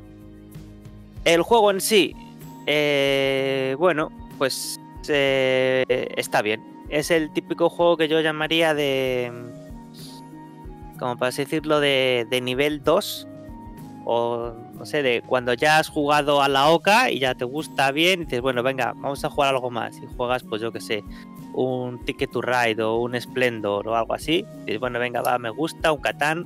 Y dices, bueno, y ahora quiero algo más.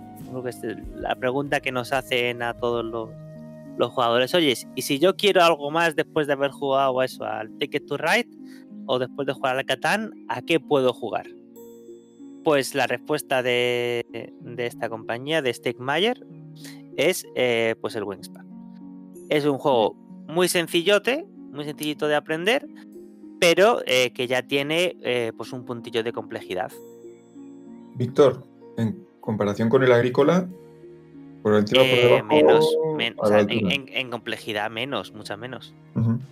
Sí, sí, esto es, esto es justo por encima, pues eso, justo por encima de- del Ticket to Ride. Eh, eh, es, eh, es parecido a lo que, lo que habla. A ver, si, si yo no tuviera un poco de experiencia en esto, yo diría que es un juego eh, completamente sencillo y que se puede empezar con esto. Pero, pero creo que ya lo hemos contado en Nomo Mipel. eh, yo, eh, Mai y yo poníamos como ejemplo de esto al, Seven Wonders hasta que un día jugamos con un montón de, gente que no jugaba juegos de mesa al Seven Wonders y nos dimos cuenta los dos eh, en vivo y en directo que no. Que para nosotros son mecánicas muy sencillas, porque lo son, pero ya las tenemos muy interiorizadas y las tenemos muy, muy metidas en, en la cabeza. Y, y para nosotros son simples, pero para gente que empieza de cero, pues no se las pongas todas juntas. Por eso digo que es de, de segundo nivel. Eh, pero quitando eso, pues no tiene, no tiene, no tiene mucho el juego. Tú tienes eh, pues tu reserva, que son es una cuadrilla de, de, de tres, eh, tres hábitats de, pajaritos y, en cada hábitat pues hay eh, cinco huecos. Y según vas avanzando en cada, en cada hábitat, pues te dan más recompensa y, y vas jugando pajaritos. con esos pajaritos, pues vas avanzando en, en cada hábitat, con lo cual puedes acceder a mejores recompensas. Y, y para cuando ya tienes tu máquina de hacer puntos y de hacer de, avanzar en el juego, el juego se acaba. Que es lo que me pasó a mí la primera partida, que el juego acaba demasiado rápido. Y de Eso es lo que todo el mundo pensamos. Justo Ah, cuando ya lo sí. tienes, cuando ya estás a punto de conseguir hacer ya, ya está, gano, gano, gano. No, se acabó. Yo en la primera partida eh, perdí estrepitosamente porque calculé mal, calculé mal no, calculé fatal los turnos, acabé con toda la comida del juego, preparado para hacer el megaturno de que voy a ganar no solo mi juego, voy a ganar el juego de todos los demás y voy a mm, tal, y era como, no, no, que es que ya se acaba el juego, pero, pero si ya tenía todo, ya, lo, ya, ya me, me ha costado toda la partida, pues, pues no, haberlo calculado mejor, porque si te, te- te lo hemos dicho cuando acaba el juego, ya, pero joder, pero es que no, no lo parece. Pues eh, sí, el juego se acaba demasiado rápido. Eh, y, y a otros jugadores de los que jugábamos le pasó menos, en menor grado que a mí, pero también, también le pasó un poquito que dijo, hostia, pues a mí me ha faltado un turno también. Y, pues a mí me faltaron tres. Todos lo decimos cuando terminamos una partida de Wingspan, siempre he dicho uno más, uno más. Y os Y eso, en plan de, ¿por qué no hacemos una parte, un turno más así mm, de Strange sin que se note? De hecho, yo estoy seguro que la gente, sobre todo la gente que juega sola, porque se puede jugar en solitario, Sí. eh, dice, pues mira, toma por saco, yo juego una- un turno más, como que me llamo, porque o sea, no puedo no puedo dejar esto. Luego ya cuando ya te lo pienses un poco más, pues claro, ya lo calculas y, y tienes esto, pero, pero aún así te da la sensación de, joder, me ha costado toda la partida eh, fabricar mi máquina de hacer puntos para que ahora me dice, no, no, ya no puedes jugar con ella. Pero si Mm. ya la tengo lista, ya, pero ya se acaba el juego y ya no la puedes hacer. Bueno, quitando ese pequeño fallo, pues la verdad es que el juego está, está bien. Y sobre todo, pues eso, para jugar con gente que te pida un poquito más, eh, pues yo creo que está muy bien. Y por eso yo creo que este juego está teniendo el éxito que ha tenido. Ha ganado el año pasado, que fue cuando salió. eh, ganó el, el Ken de Yares, que es el premio más prestigioso para, para juegos meramente serios. Y, y lo encaja perfectamente en esa definición eh, porque pues eso, es un juego al que puede jugar cualquier persona. Cualquier persona que ya haya jugado un poquito, pues eso, a un juego base, le pones este y puede jugar. Porque no tiene, no tiene mucho, tiene cuatro mecánicas, son muy fáciles de aprender y, y para saltar al siguiente paso, pues yo creo que este. Y aparte, como la estética y, y todo es muy, muy bonito, Sí, te he dicho otra vez, eh, pues todo el mundo, todo el mundo puede saltar a jugar. Es como, yo que sé, como un Blocus o un Pandemic, que todo el mundo le llama la, le llama la atención. Nada, nada, Víctor. El veredicto. ¿Merecía la pena todo el hype? Eh, hombre, a ver, eh, vamos a ser un poco así elitistas. Para nosotros, de hecho, es- de hecho, por eso estuvimos, lo estuvimos hablando, que somos, estábamos jugando, lo hemos jugado varias veces, tres jugones muy, muy hardcore. Eh, nos preguntábamos por qué la persona que se lo compró mi amigo lo se quería deshacer de él, porque le vendió el juego y la expansión. Y estaba básicamente a estrenar. A estrenar y, y esto, y cómo se llama, y, y enfundado, que son chopocientas cartas. Sí, sí. El juego viene en chopocientas cartas y venía con la expansión, que era como, joder, este tío se ha dejado pues la pasta que cuesta el juego, más toda la pasta de, las de las estas, y se han fundado todas. ¿Y por qué se ha deshecho de él? Pues pensamos que es porque se pensaría que esto es un juego pues de nivel 4 de complejidad, por así decirlo, eh, para jugones así muy gordos y no, es un juego que los jugones muy gordos podemos jugar también, pero pero no es no es un brass, por así decirlo. Eh, ni falta que hace, ni falta que le hace. A mí me pareció que para, para lo que trata de ser, lo hace muy bien. ¿Es el juego definitivo total, el GOTI esto? Pues no. ¿Es el juego que encaja perfectamente en la definición de juego del año? Pues sí. Sí, claro. eh, sí. Es que Eh, este eh, juego expande el hobby, sin duda.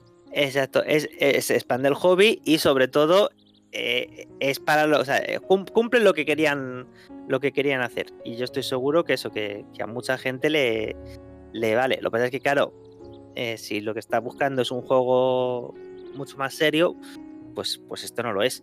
Eh, Yo voy a poner el ejemplo aquí de, de juego sencillo que que adoro, que es el Splendor. pues igual. Es más bien un tipo Splendor, es decir, un juego que te apetece jugar Es, es un, veces. Sí, es un punto más que el Splendor, pero sí, sí, sí, está, está eso. Además es rapidillo en... eh, bueno, nosotros tardamos como una hora, pero porque estábamos aprendiendo a jugar. Eh, yo creo que...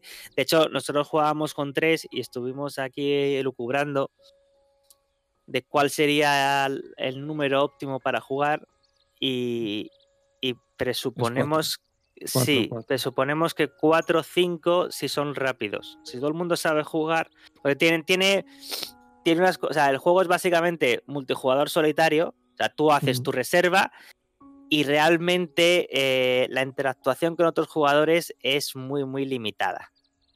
Y. y- pero, Ir a- antes pero, aún así, aún así hay, aún así hay tres, cuatro cosas que si juegas con más gente se dan más. Nosotros jugando con tres interactuamos, pues, no sé, a lo mejor cinco o seis veces durante toda la partida. Y, y poco más. Y era como, bueno, pues al final está jugando solo. Eh, bien, está bien. Eh, supongo que la gente muy pro estará viendo ver qué hacen los demás para ver quién se lleva más puntos y tal, pero bueno, eh, un poco relevante. Al final estás jugando tú solo ahí en tu, en tu tablero. Mm, y te, bueno, y luego las, que que alguien te pueda quitar una carta que dices, hostia, esta carta la quería yo coger y pues te la coge otro. Bueno, pues tienes que ir a otra. Digamos que sería la interacción que, que hay, puede haber entre jugadores en, en el agrícola, ¿no? Más o menos. Sí, pero yo creo que incluso menos. Porque en el no, no, no, de hecho mucho menos. Porque en el agrícola tú mm, bloqueas a los demás. O sea, si tú eliges una acción, los demás no la cogen. No, no, tú aquí juegas tú solo. Esto sería, la interactuación sería, por ejemplo, la de un Dominion base. En la que tú estás Sí. haciendo tu Pero- partida y, y y lo que tú haces afecta muy poquito a los demás. Muy, muy poquito. Pero las cartas, las cartas te tocan a suerte o las elegís. Eh, no, pues son aleatorias. Las eliges entre tres. Ah, o sea, bueno, pero hay, sí. hay, Sí. hay siempre tres a la vista que puedes escoger y las otras, como dice Víctor, son aleatorias. Sí, pero lo- Ah. lo, lo que decía, esas tres que están a la vista, si tú tenías una echada al ojo y el jugador que va antes que tú, pues te la quita, pues sí, esa es una de las pocas interactuaciones que tiene. Pero ahí se acaba poco menos la historia. Luego tiene alguna cosa en plan de cuando otro jugador haga tal cosa, tú te llevas tal. Eh, bien, está bien, pero muy, muy poquito. Así que no sé. eh, hay gente también que dice que le gusta jugar solo. Bien. eh, supongo que sí, porque al fin y al cabo es un. Es un juego. Juegas bastante. Bastante en solitario de por sí. Eh, no sé, eh, rejugabilidad yo creo que bastante bien porque tiene infinitas cartas. Nosotros debimos ver como un tercio de todas las cartas. O sea, digo ver. O sea, de que pasaran por, por el tablero entre todos, pues como un tercio de las cartas. Y, no digo ya que te las aprendas o algo, vamos. No. Y luego encima, eso, hay otra expansión, porque resultó curioso que cuando vi las cartas, pues te viene la ilustración del, pajarito, eh, te pone un poquito de información que también se, aplica en el juego de, de esto de eh, qué come, eh, qué, cu- cuánto tiene de, de envergadura, cosas esas. Y también viene un mapita del mundo en el que se señala de en qué región, en qué región vive. Dije, ah, qué chulo y tal. Y, y a, a poco que me fijé, dije, joder, es que estos son, son solo pájaros de, de América. De, de América del Norte, América del Sur, América Central, pero, pero nada más. Y luego me enteré que es que hay una expansión que es de Europa, y hay- que es la que teníamos, y no la jugamos, pero, pero luego la vi. Y, y hay otra expansión que es de Oceanía. O sea que si aún así, después de jugar las infinitas cartas que vienen, quieres más, pues te compras la expansión y, ya tienes más variedad. O sea, Bueno, yo- para mí, este es el juego de motor en el que construyes un motor, ¿no? De creación de motor más elegante y accesible que he visto. Y, y se queda en mi colección. O sea, yo lo he jugado, Víctor, que antes lo has preguntado. Yo jugaba dos, tres, cuatro y cinco jugadores. Todavía no he jugado con el Automa, con el yo solo. Y la mejor versión que puedes sacar a este juego es con cuatro jugadores en la mesa. Porque a cinco te estrangulas, porque nunca llegas a cogerte las tres cartas que están a la vista o cosas así. Pero con cinco va. ¡fua! Es, es que es como un cuchillo entrando en mantequilla. Va, va, como un tiro. Es maravilloso este juego. En mi colección se queda forever, ya lo he dicho. bueno, y, y bueno, dejamos aquí los pajaritos, bajamos a tierra y cambiamos también de universo. Nos vamos a los videojuegos y bajamos desde los pajaritos a tierra y nos encontramos con una pareja de policías que nos va a presentar Paul. El videojuego que nos ha traído es Police Story. Un videojuego que ya conoces bien, Paul, porque tienes un montón de vídeos en el canal tuyo colocados en Police Story y que enlazaremos en el blog por si la gente quiere verlos mientras nos está escuchando. Cuéntanos sobre Police Story. Bueno, sí, en el canal, como decís, eh, estamos jugando. Todavía no lo, no, no lo, este, no, no llegamos a la última misión, pero bueno, estamos desarrollando la historia. Eh, es un juego de acción, sí, este, pero intenta simular las técnicas de asalto de, de la policía. Y todo esto se desarrolla en una vista aérea, estilo Hotline Miami, aunque bueno, mucho menos frenético que, que ese juego, ¿no? Y mucho menos sangriento también. Em, en cada misión vamos a entrar en la piel de dos policías que son John Rhimes y Rick Jones. ¿sí? El juego tiene mucho de esto de juegos de palabra o, de, o incluso de guiños a películas y demás. ¿no? Y eh, el jugador 1 juega con, con John Rhimes y la inteligencia artificial o un segundo jugador, en caso de que lo juguemos en cooperativo, eh, maneja a Rick Jones. Y digamos que el, el, plot del juego, uno puede jugar el juego porque son misiones, digamos, eh, todas separadas, puede jugar el juego sin, sin interesarse por la historia, pero digamos que el plot se va desarrollando mientras eh, Rick, pero muchos años después, le está este, contando a una periodista sobre un caso por el cual esta mujer le está preguntando. Entonces, como ya dijimos, bueno, el juego se divide en misiones, son 18 en total, y vamos sumando o restando puntos de acuerdo a que tan bien o mal eh, lo vayamos haciendo, ¿no? Y esos puntos sirven para desbloquear la siguiente misión. Así, sucesivamente, es como, bueno, nos vamos volviendo más y más profesionales porque digamos que si entramos a matar a todo mundo eh, realmente no vamos a sumar muchos puntos porque el juego eh, digamos intenta de que uno actúe de manera eh, digamos lógica de lo que sería un, un policía, ¿no es cierto? Y además nos van a ir desbloqueando diferentes objetos que nos van haciendo más fáciles las siguientes misiones. A pesar de ser un juego, como dijimos, en 2D y de vista aérea. Gráficamente tiene mucho detalle todo lo que es el entorno, aunque para mi gusto carece un poco de diversidad de los enemigos. Esto no es importante porque, bueno, digamos que el juego va por otro lado, pero me parece que hay que mencionarlo. Eh, lo que sí tenemos que decir es que si, si jugamos solos, eh, le vamos a dar órdenes a nuestro colega que lo maneja la inteligencia artificial, pero es recomendable jugarlo en cooperativo con otra persona, ya sea online o en la misma computadora, porque el juego permite, eh, digamos, ambas cosas, ¿no? Este, bueno, algo que, hace de manera excelente este título es transmitir tensión y nerviosismo, porque este, más allá de, de digamos, de representar este, ¿no es cierto?, la misión en una vista aérea y qué sé yo, digamos que uno se mete mucho en el momento y se compenetra con, la situación. Eh, lo que pasa es que, bueno, algo que no dijimos es que un disparo puede matarnos, pero si uno no nos mata, dos nos mata seguro. Así que bueno, es muy importante ir eh, habitación por habitación y puerta a puerta, pero cubriéndonos las espaldas y, y realmente teniendo bastante cuidado. ¿no? Eh, otro punto fuerte que tiene el, título es la inteligencia artificial de los enemigos y, eh, digamos, a raíz de esto, las situaciones que se van a ir dando. Antes de cada misión hay un briefing en el que te dicen algo de la historia y además, bueno, te van a decir cuántos enemigos hay, cuántos civiles, pero también cuántos civiles falsos hay.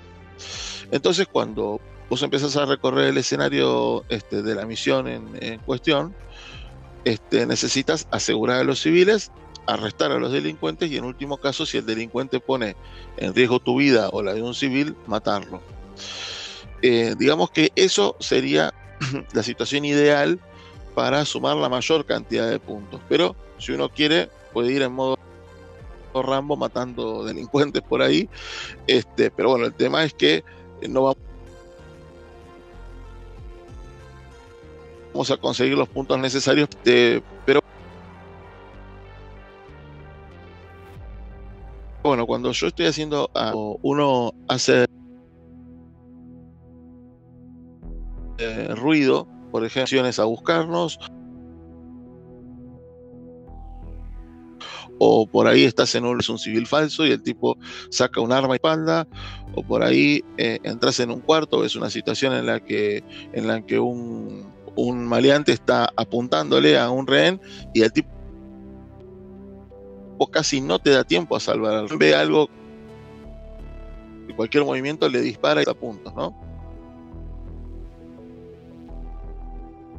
Así que digamos que las y sobre todo lógicas en relación a cómo se viene dando la misión, ¿cierto? Por eso para mí uno de los puntos más fuertes que tiene, que tiene este título es eh, sin duda el de la, el de la inteligencia artificial.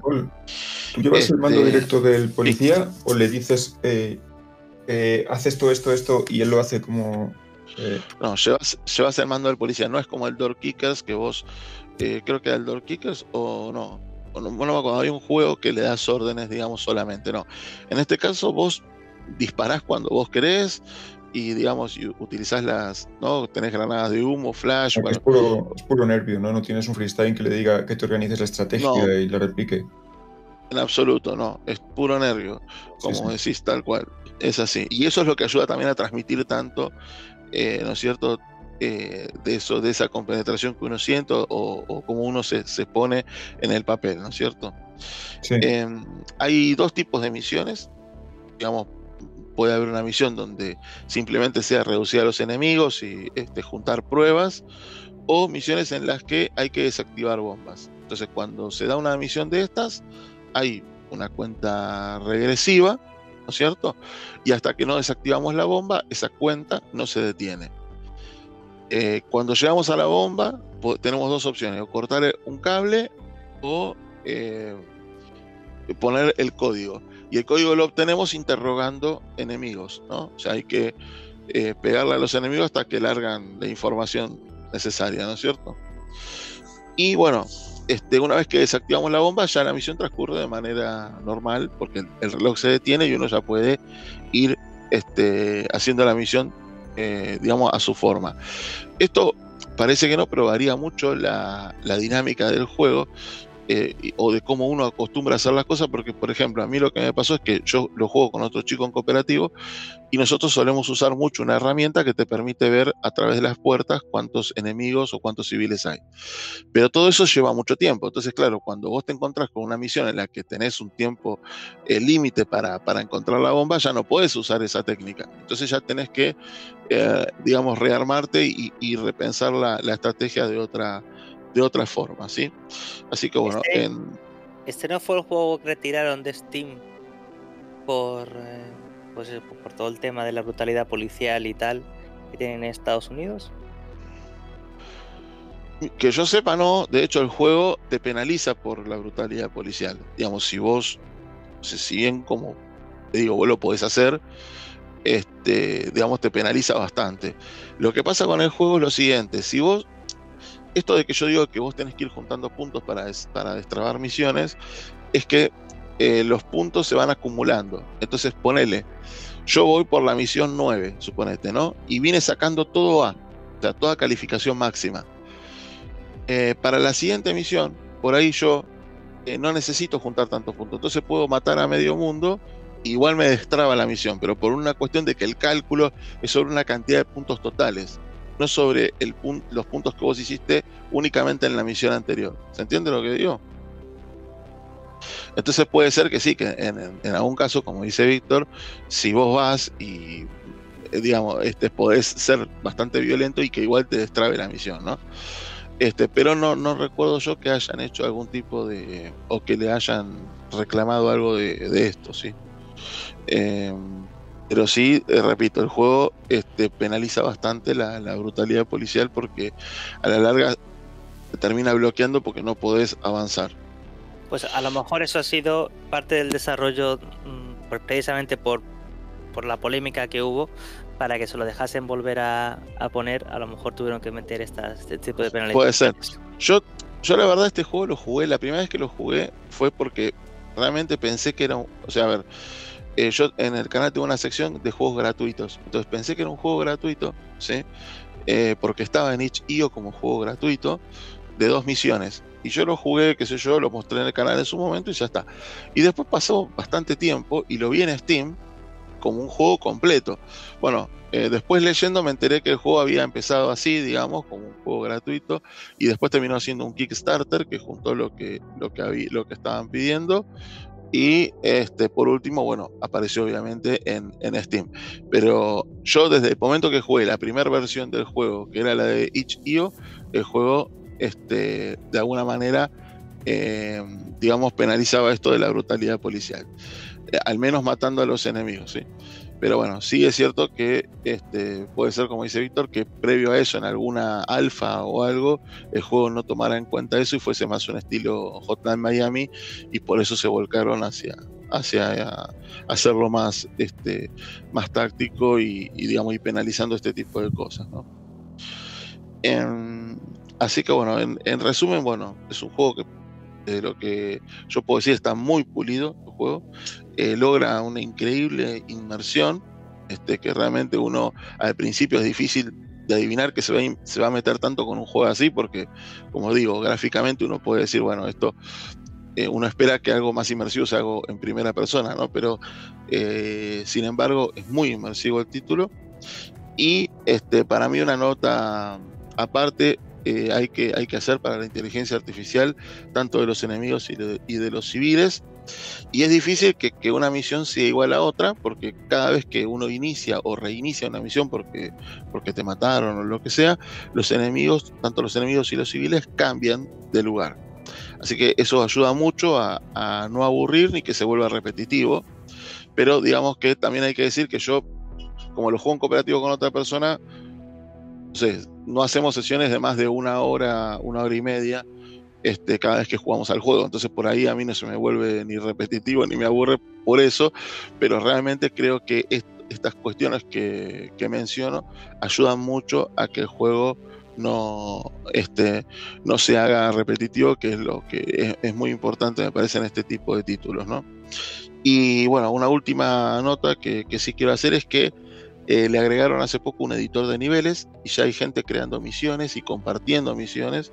Así que bueno, eso le da todavía un poco más de vida a, a Police Stories. No, pues tiene, tiene pinta de que va a tener una vida muy larga, ¿no? Porque con esto de la inclusión de los nuevos, de la adición del cambio de niveles y construcción propia, puede hacer la gente no solo niveles, sino historias completas, porque también tiene un modo como unas pequeñas escenitas entre misión y misión que he visto yo en los vídeos que habéis publicado. Sí. Si también te deja desarrollar viñetas para contar una historia a través de este editor. Pues no sé qué tan, no sé qué tan profundo es. Por ejemplo, yo sé que el, el Anepic eh, tiene un editor de. perdón. El Anepic tiene un editor de misiones, de, de, de, dungeons, que es mucho, es, muy complejo, es muy abrumadora de principio y permite desarrollar una historia. No sé en este caso si también es así o, tiene... Lo, comparo con el, con el Anepic no porque sean parecidos los juegos, sino porque el Anepic es el, el único juego en el que me metía a tratar de editar eh, niveles, digamos. Bueno, bueno, pues nada. Oye, yo cada vez que me hablas de este juego me, emociona más, ¿vale? Yo, yo te prometo que lo voy a acabar probando sí o sí. Lo encontraré algún día en alguna oferta y, va a caer, porque cada vez que veo un vídeo tuyo en el que estás jugando, me emociona el juego. me lo pongo en la lista cada vez que, te veo jugar a él. Bueno, pues además de este videojuego de policías una cosilla, ahora que hablas de la NEPIC, el pobre juego perjudicial perjudicado por la llegada del Hades ha sido la NEPIC, estaba en medio disfrutándolo. Sí, yo veía, a cada rato veía, Mae está jugando a NEPIC, yo decía, uy, qué bien, Mae se está metiendo en un, en un juegazo, pero bueno, ahora, ahora me sale Hades solamente. estaba en medio y lo estaba disfrutando bastante, me ha sorprendido gratamente, pero así que me ha sorprendido gratamente la NEPIC, más juego de lo que esperaba me esperaba con algo rapidillo y de repente me encontraba un juegazo. Y sí, pues, sí eh, ha aparecido la en mi vida, lo siento.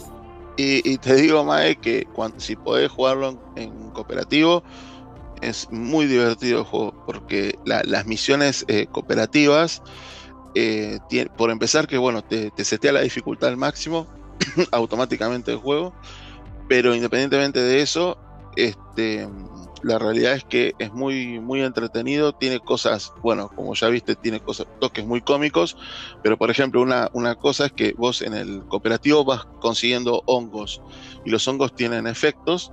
Entonces, por ejemplo, hay un hongo que te da el efecto de la paranoia. Entonces ves a tu compañero como si fuese un enemigo y es el único momento donde lo podés matar.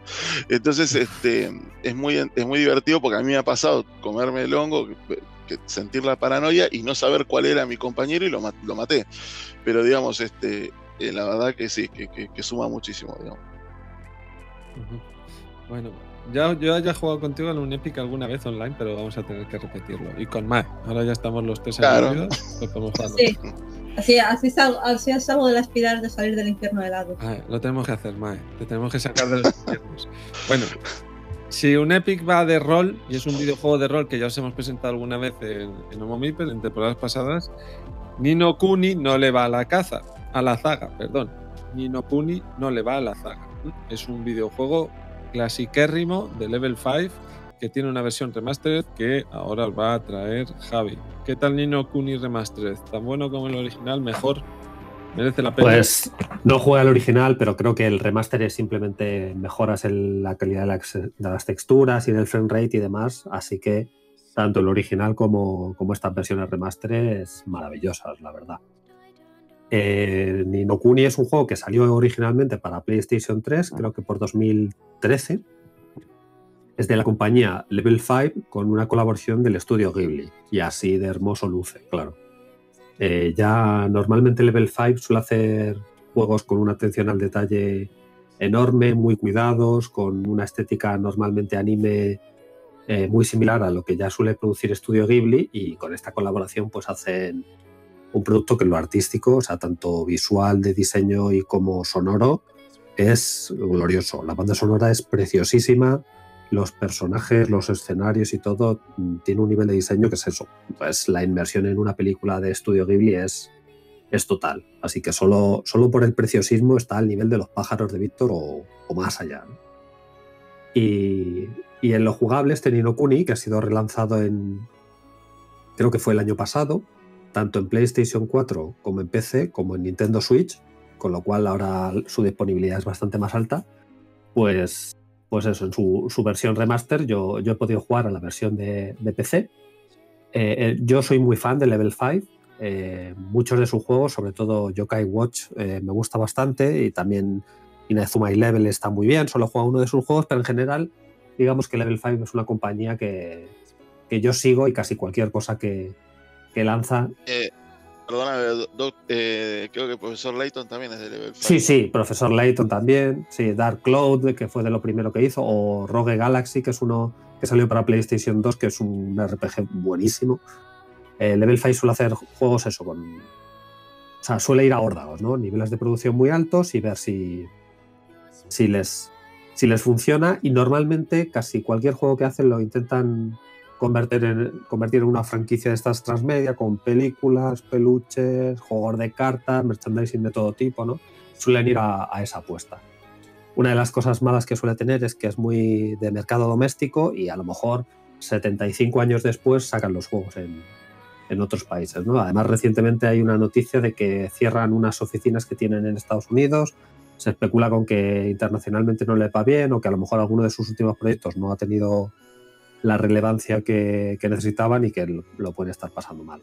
Pero bueno, esperemos que, que se recuperen o que sigan pudiendo llegarnos sus videojuegos porque yo me declaro fan, soy muy fan. Entonces, este Niro Kuni, ¿de qué va?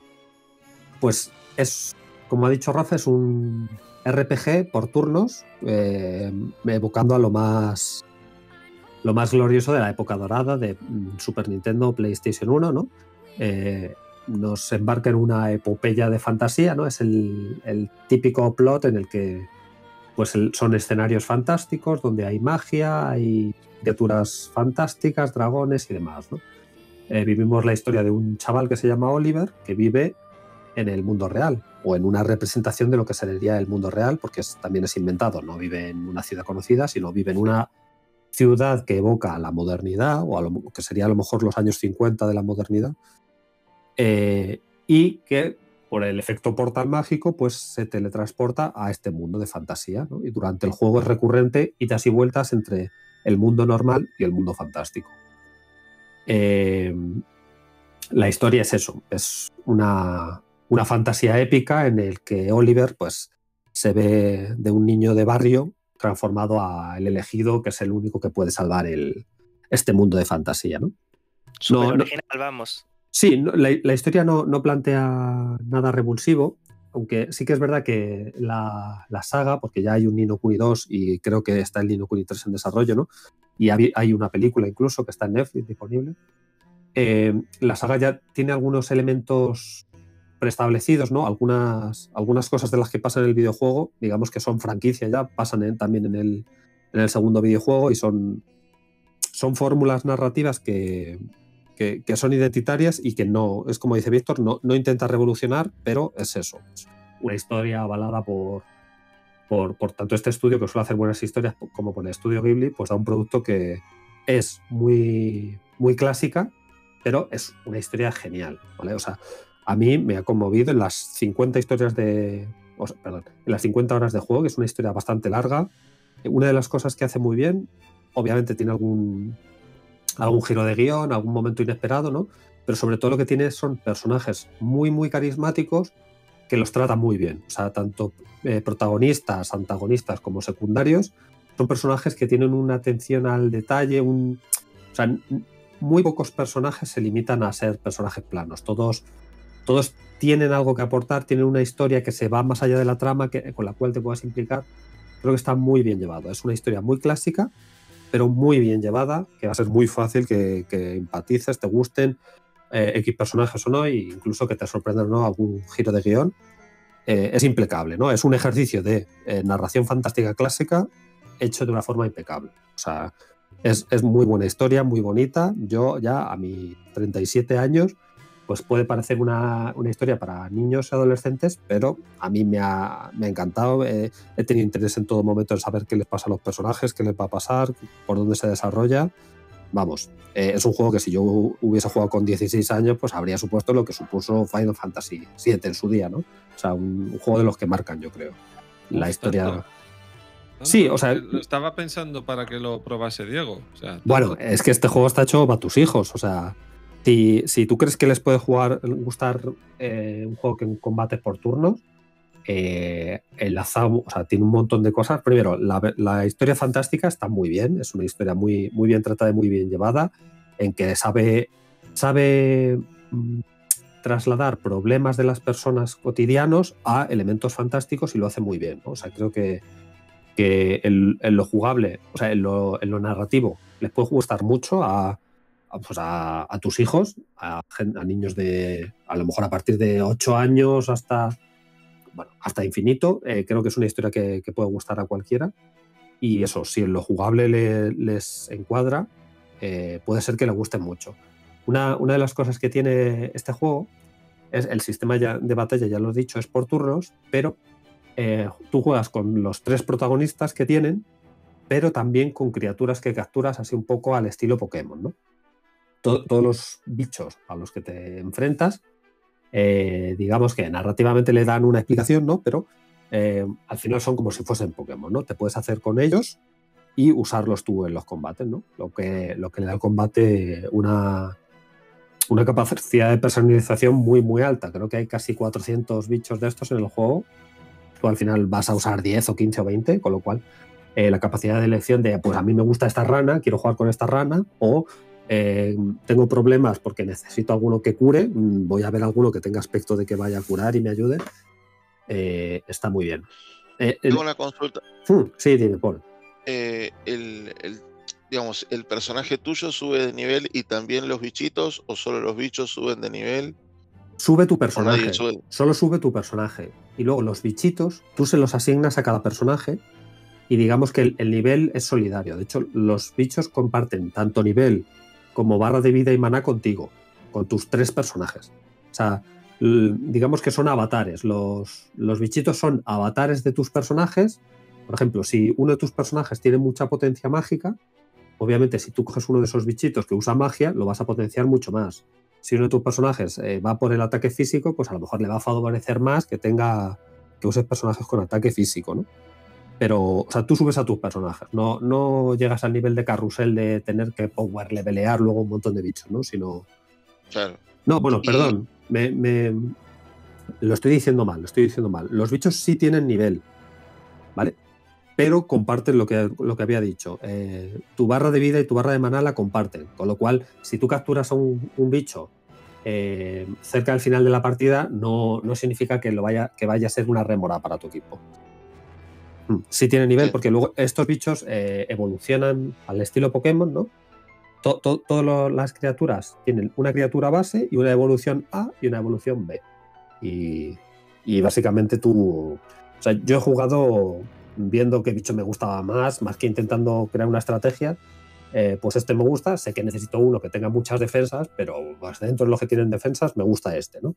O jaja, me hace gracia esa lagartija, pues, pues voy a jugar con esa lagartija y punto. ¿no? O sea, creo que el juego, el juego no, es, no es tan despiadado en dificultad como para que si no haces las selecciones más correctas en las criaturas te penalice, pero a lo mejor pues Sí. sí que, sí que tienes que ah, pensar un poco de estrategia. No es un paseo, eh, no es un juego que me hayan matado 20 veces, pero en tres o cuatro jefes he muerto una o dos veces, eso es verdad. Ok. Y es, esas 50 horas de juego que vos le dedicaste son eh, yendo al hueso directamente o, o hubo mucho farmeo de por medio. No, mm, yo diría que casi todo es yendo al hueso. ¿eh? O sea, la historia es larga. Digamos que la historia eh, te plantea pues viajar por el mundo para ir haciendo cosas, conseguir este artefacto, liberar a este pueblo, pues, tal, lo típico ¿no? de, de historia de fantasía. Y lo que suele hacer el juego es, tú vas, digamos, a una ciudad nueva y allí tienes tu- su historia, ¿no? De habla con este personaje para rescatar a no sé quién o para conseguir el apoyo de esta facción o algo así, ¿no? Y luego, si tú quieres implicarte en esa ciudad, pues hay Ah, hay dos tipos de misiones secundarias en este juego, lo que se llaman cacerías, que suele ser ir como a, por mini jefes opcionales que te van a dar pues objetos o un sistema de, de perks que tiene el juego, ¿no? Te dan unos, unos sellos por ayudar y luego tú eso lo puedes cambiar en, en la en la guild de aventureros, en la, la hermandad de aventureros o algo así, por, por premios, que suele ser, pues, corres más rápido por el minimapa, o después de los combates eh, recuperas un porcentaje de tu mana, cosas así, ¿no? Y son mini historias, o sea, son- la- las misiones secundarias son o de ayudar a personas o hacer estas cacerías, y digamos que si tú cuando llegas a una ciudad quieres implicarte más con lo que pasa allí en lugar de ir solo a, a la, a la misión principal, pues las haces. Pero no creo que su volumen jugable sea muy alto. A lo mejor es un 30%, un 40%. Eh, y yo que suelo cansarme, cansarme de las misiones secundarias si, si son elementos muy repetitivos que simplemente pretenden engrosar las horas, te diré que me he pasado el juego haciendo el 100% del contenido. ¿vale? O sea, en el momento en el que derroté al villano final, eh, ya había hecho todas las misiones secundarias. Y, y porque me había apetecido, ¿no? O sea, no porque es que necesito más, ser más poderoso, sino porque creo que están Claro. orgánicamente bien Claro. integradas y me apetecía hacerlas. Y aparte eso es lo que hablabas al principio, digo, si te relacionas tanto con los personajes secundarios y tienen ese carisma, uno quiere mantenerse en ese universo, digamos, ¿no? Sí, lo consigue muy bien, es eso. El, el grupo de personajes principales es muy carismático. Digamos, hay, hay un personaje que es un duendecillo que no es jugable, pero te acompaña y, introduce muchísimo humor en casi todos los contextos, ¿no? Eh, te implicas, te implicas con el grupo de personajes y te implicas con, pues si en esta ciudad pasa esto, eh, vas a ayudarles. No sé, o sea, para mí ha sido muy sencillo hacer todas las tareas y los mini jefes opcionales. Ha sido muy sencillo porque ya te digo, orgánicamente estaba bien integrado y, y me ha apetecido hacerlo en su momento. No ha sido de, bueno, me paso la historia y luego si quiero farmear. ya lo- No, para mí ha sido, ha sido muy orgánico y lo he disfrutado así, de esa manera. Bien, bien. Y eso, en general, pues, o sea, para la duda de Rafa, yo creo que sí, que es un juego que, mira, estando en Switch, creo que es una oportunidad muy buena, a lo mejor para que lo, lo jueguen tus hijos y, y si ellos, o sea, si tú crees que el género de combate por turnos les puede gustar, mm, Bueno, yo creo que es... Ahí, ahí es donde está la piedra de toque, porque mis hijos ya tienen, empiezan a tener experiencia en los RPGs, pero Mm. claro, su experiencia máxima, el pináculo, lo que está por encima de todo y barre a todo lo demás en su experiencia de juegos de rol es eh, Zelda Breath of the Wild, que claro, que es Action Mm. RPG, no es RPG por turnos. Y probaron la demo de el Dragon Quest 11, la edición definitiva, que está también en Switch, que también, Mm. por lo que he visto aquí en, en imágenes y en vídeos de Nino Kuni, la, la, eh, la capacidad gráfica, la forma, la inmersión, la, la representación gráfica de los mundos debe de estar muy pareja y es absolutamente alucinante. Yo me pasé la demo de, del juego también porque me quedé embelesado por los gráficos. Sí, tiene un cel shading precioso, sí. Sí, igual que veo en Nino Kuni. Pero ahí les vi renquear un poco por el tema de los combates, que es por turnos igual que aquí. Sí, Bueno. también es que la saga Dragon Quest eh, juega al combate por turnos, pero es mucho, es digamos que está en el pico de la dificultad. O sea, es una saga que es verdad que es muy caricaturesca en muchos de sus personajes, pero es una saga famosa por ser bastante despiadada y poco, poco friendly con el. O sea, es- suelen ser juegos difíciles de- dentro del, del género. Este es bastante más facilito, pero es eso. O sea, eh, tendrían que, que saber que les gusta ese tipo de combate, sí. Sí, es que es eso. Es que, joder, cuando siguen jugando al Zelda de forma, mm, vamos. mm, Sí, una y otra vez, ¿no? Sí, Sí, sí, sí. pero, o sea, no hay contador de cuánto porcentaje tienes hecho de, de Zelda Breath of the Wild, pero siguen descubriendo cosas nuevas y enganchándose y cada día más y cada día más. Ya se han visto el mapa completo, todo, lo tienen todo, pero siguen jugando porque es su juego favorito. Bueno, ¿no? Es, que lo tienen todo, no. Es que el Zelda, por lo que he oído, es infinito. En cuanto sí. te pongas a, a eso, a, a- como digo yo, a, a cazar Pokémon, te, te- vamos, pues tirar ahí la vida. Sí, sí, no, no, Sí, sí, lo- vamos, mm, tienen el contenido original y las dos expansiones eh, y se han recorrido el mapeado y todo, pero siguen disfrutando tanto que siguen jugando y descubriendo pues un rincón que no habían visto antes y cosas así. Claro, les veo tan orientado a la acción RPG que no sé, pero bueno, si hay O versión sea, este, nuevo- si, si tus hijos. o sea, la forma de encandilarles a este juego, yo creo que sería la historia. Si tus hijos, digamos que no tienen problema en leer abundante texto y en seguir una historia como si fuese una película, más que el, el Zelda Breath of the Wild, una de las cosas más interesantes es eso, pues te sueltan en el campo y te haces lo que te apetezca, ¿no? La, esa componente sandbox. En este es eh, porque ellos quieran seguir desgranando la historia. Si tú ves que eso es algo que les pueda, les pueda tirar para seguir jugando, eh, sin duda. Y Rafa, no todo el combate, no todos los combates por turnos son lo mismo. Es decir, hay mucha diferencia entre combate y por turnos. Son otros, a los hay más accesibles. O sea, yo te digo que a mí me gusta mucho porque no me gusta, me gusta poder pensar el combate. Y una vez que empieza, el problema es que tienes ese componente de que tienes que pensar y no es machacar botones. Y hay gente a la que, pero también te digo que hay mucha diferencia entre un combate por turno y otro. Hay algunos que realmente no tienen ese componente tan táctico de cómo- cómo, cómo destrozas a este enemigo y es simplemente, por eso digo que no, que lo prueben. Es decir, Sí, este es más ligero, es más ligero. Digamos que en los combates normales no te vas a devanar los sesos, puede ser atacar, atacar y poquito más. Y a lo mejor en los jefes ya sí que, como no yo no juegas un poquito más con. Pues cuando hace estabilidad me tengo que defender o sé que tengo que curar antes de no sé qué. Ahí puede, o sea, a lo mejor mm, les pueden derrotar más veces. Pero en el resto, además, este juego es combate por turnos, pero los enemigos los ves en el mapa, ¿no? Con lo cual no es el tedio de las, los combates aleatorios, ¿no? Que a veces es un poco cansino, sino que aquí si quieres evitar el combate, en el 90% de las veces lo evitas, otras veces los enemigos te ven y van a por ti corriendo, pero en general es un juego que no te fuerza a... si, si quiero resolver la mazmorra sin evitando combate, la resuelvo. Si quiero enfrentarme a los enemigos, lo hago. En general no, no te... No es como los fant Fantasy de antaño, que es una mazmorra que sin combates la recorrerías en 40 segundos, pero que con combates aleatorios son 40 minutos de juego. En este caso no es. Los enemigos están ahí y, digamos, te respetan un poco. Si tú les quieres esquivar, los esquivas y es eso. Bueno, bueno, pues a mí me ha, me ha convencido, ¿vale? Se lo presentaré ahí en la Switch y vamos a ver cómo, cómo reaccionan. Mm, Yo sabía que era un juego que me iba a gustar, pero me, me me ha sorprendido para más. O sea, me ha gustado más de lo que esperaba. O sea, las 50 horas de aventura que he pasado, o sea, me han gustado en todo momento. En ningún momento he sentido fatiga, sino hasta que llega al final me ha gustado en todo momento. Y vamos, la mayor alegría que me da este juego es saber que hay un Nino Kuni 2, que lo tengo ya comprado y en breve lo empezaré, y que hay un 3 en desarrollo. O sea, fan, me subo al carro de esta saga, pero ya. Bueno, bueno, pues, oye, pues yo creo que seguro que en casa también nos vamos a convertir en fans de ello. Bueno, pues eh, ya habéis oído hasta ahora a Nino Kuni, ¿vale? Lo bonito, lo bonito, tenéis que ver imágenes y ver vídeos para ver lo precioso que es, pero ahora Fer nos va a llevar a sus gafas de realidad virtual y nos va a mostrar lo impresionante. A ver, Fer, en una escala del 1 al 10, todo esto que nos vas a enseñar de juegos VR online, ¿a Javi le producirían vómitos y tal, mareos y tal, o, o son tranquilitos? No, yo, diría que eh, eh, algún que otro mareo y un poco de vértigo.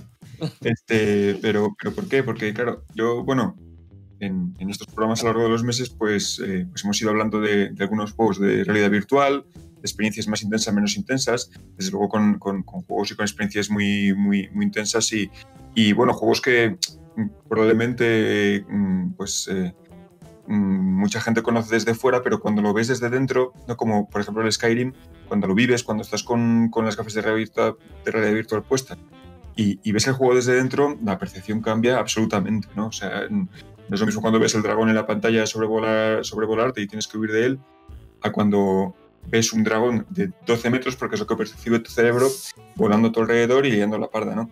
Entonces, eh, hace, hace poco tuve la, la oportunidad de, de probar eh, algunos mm, juegos eh, online, pero VR específicamente, ¿no? Porque, eh, claro, mm, eh, como os podéis imaginar, bueno, el, el público todavía de VR es, es minoritario, entonces hay bastantes juegos, pero no hay tantísima oferta como la que podemos eh, disfrutar en, en- en otros ámbitos. Y claro, el juego online, pues evidentemente es mucho más reducido, ¿no? Pero sí que ya va viendo, eh, sí que ya va viendo algunos juegos, algunas opciones para poder, para poder experimentarlo, ¿no? Entonces resulta que, bueno, eh, me puse en contacto con un amigo que también tiene un dispositivo como el mío, un HTC Vive, montado en su máquina y, nos pusimos de acuerdo pues, para, para, para intentar probar alguna, alguna experiencia online, ¿no? de jugar de forma cooperativa o, buscar ¿no? pues, qué, juegos que, podía haber por ahí interesante para, para poder jugar juntos. ¿no? Entonces, eh, eh, pues bueno, inicialmente lo que hicimos fue eh, montar en, cuando tú arrancas el dispositivo en el ordenador, te lleva a un, digamos, a un hall, Que es el, VR Home, donde tú eh, es como un salón en el que tienes unas pantallas donde puedes ir activando tus juegos y tal, pero básicamente es como si tuvieras una casita en la sierra con unas vistas muy bonitas, con una terraza muy bonita y unas pantallas en el salón donde tú puedes ir activando otros juegos, ¿no? Igual que tú ves el, el, el- el panel principal de Steam con tus juegos, pues lo ves dentro de, de tu salón virtual y lo activas con los mandos. Entonces, em, yo hace tiempo ya que cambié el, el que te viene de forma original por, por uno que me gusta mucho, que es una estación en el Ártico. Entonces, cuando arranco mi dispositivo virtual, pues ya estoy ahí en mi camión, perdido en mi, en, ahí en el Ártico, nevando, en medio del hielo, pues, eh, pues es bastante como más, más, más- chulo ¿no? para, para mí. Entonces, lo que hice fue eh, invitar a mi amigo. Eh, el coger se enganchó y, claro, eh, de repente, estando acostumbrado durante meses y meses y meses, ah, años ya, a estar solo ¿no? en mis entornos virtuales, eh, de repente, claro, me encontré un, muñeco que representaba al otro en el mismo sitio y, evidentemente, interactuando con, conmigo. Entonces, claro, la, primera reacción que tuvimos los dos, porque, claro, los dos estábamos conectados por Discord para charlar y luego, según, según fuimos probando algún que otro juego eh, o, experiencia, ya eh, esa experiencia podía tener incorporado el, habla o, o sea, el audio o no. El caso es que, bueno, lo primero que hicimos fue compartir este, este VR Home, ¿no? Esta estación en el Ártico y él apareció ahí. Entonces, claro, lo primero que nos pasó fue que nos entró la risa, porque tú de repente ves a alguien vivo ahí contigo en medio del Ártico eh, y eso, fue, fue gracioso, ¿no? Sobre todo ver que, coño, que es alguien que reacciona, que te saluda y que te está hablando. O sea, claro, visto a lo mejor desde fuera dices, bueno, pero eso es lo normal. Bueno, pues en el mundo VR no, no es lo normal. O sea, tener a otro personaje es como, como, como diré, como Ready Player One, ¿no? Como cuando estás en Oasis, como la, la- la película y la novela, que realmente tú estás en VR con más gente en VR. Yo en mi casa, él en la suya, pero virtualmente juntos, ¿no? Y, y nada, lo primero que hicimos fue eh, jugar a la pelota. Creamos unas bolas de nieve gigantes que se podían hacer y nos la empezamos a tirar como si fuera una pelota. Y, y funcionaba muy bien. O sea, realmente estuvimos un rato tirándonos la pelota. Fijaros qué tontería, pero fue muy divertido, claro. Si te ves en medio del Ártico tirándote una bola de nieve de un metro de diámetro eh, de uno a otro, pues como que es muy exótico. Es, es, es- divertido y tal. Entonces, bueno, el siguiente, el siguiente que probamos eh, fue, me dijo, vamos al Rec Room y vamos a probar a jugar a esto. El Rec Room es, pues, eh, es un, un- un entorno virtual, un entorno amigable virtual que te ofrece, es gratuito, está en Steam y te ofrece varias opciones pues, para, para juntarte con más gente online del mundo virtual y jugar a diferentes juegos, ¿no? Este, este amigo mío, eh, ya, José, ya había probado a, eh, en otras ocasiones, ¿no? Entonces me fue guiando rápidamente y, bueno, lo primero que me encontré fue una especie de apartamento estilo, mm, muy estilo Sims, muy bonito, muy colorido. Yo diría incluso muy parecido al rollo de, este de- del Animal Crossing en cuanto a colorido y a todo muy bonito y muy, muy agradable de ver. eh, donde estaba él también esperándome y me dijo, venga, vamos a la sala principal donde habrá más gente y buscamos peña para jugar un, un paintball. Yo decía, ¿un paintball? ¿De qué está hablando? Pero bueno, cambiamos de escenario y fuimos al recibidor principal, que era como una especie de club de deportivo. Y ahí empezamos a ver a mucha más gente conectada online. Bueno, mucho más. Cuando digo mucho, éramos cinco o seis. Tampoco penséis que, que aquello es como otros juegos, como el World of Warcraft o alguno que puede ser miles. No, no. Éramos cinco o seis personas por ahí. Pero claro, cada uno detrás ahí es un tío jugando en alguna parte del mundo con su dispositivo virtual. Entonces, claro, cuando llegas, te acercas, te saludan, saltan y ves que hacen cosas, pues sabes que hay una persona física, ¿no? O sea, física de pie con su visor y que sus manos son las suyas de verdad por ahí. Entonces, la la- las sensaciones son muy, muy, muy, muy buenas, ¿no? Claro, yo me empiezo a poner, como me pasa estas veces, en estas ocasiones, ¿no? Me empezó a entrar mucho vértigo pensando las, las posibilidades a que vamos a salir ahí y tal. Entonces, el caso es que arrancamos un juego que es el, pues, el paintball. Y dije yo, ¿qué es esto del paintball? Total, que según arranca, eh, lo, lo activas a través de una especie de dispositivo que tienes en la muñeca. Me decía, me, me decía José, oye, mírate la muñeca. Yo, ¿de qué habla? Me miré, de la que tienes el reloj. Me miro el reloj y de repente aparecieron un montón de opciones en mi, en mi reloj de cosas que podía hacer, ¿no? Eh, que vas activando con tu dedo como si fuese una calculadora gigante. Bueno, en fin, total, que fuimos a jugar al paintball del Rec Room. Y ahí lo que me encontré fue pues un escenario de guerra, eh, al más puro estilo de, de un paintball, de un paintball de que hemos jugado pues algunos con, con, con, pues eso, con, con las pistolas de bolas, ¿vale? De aire comprimido, eh, ahí en medio del campo. Pues eso mismo, pero reproducido a nivel virtual. Y, empiezas, y, y empecé, pues, pues eso, con sus, sus coches por ahí, sus muros, sus casetas, sus árboles en medio del campo. Pero, ¿cómo te mueves? vale, Porque- ahí porque eh, evidentemente eh, con, con tus vibes no te puedes mover.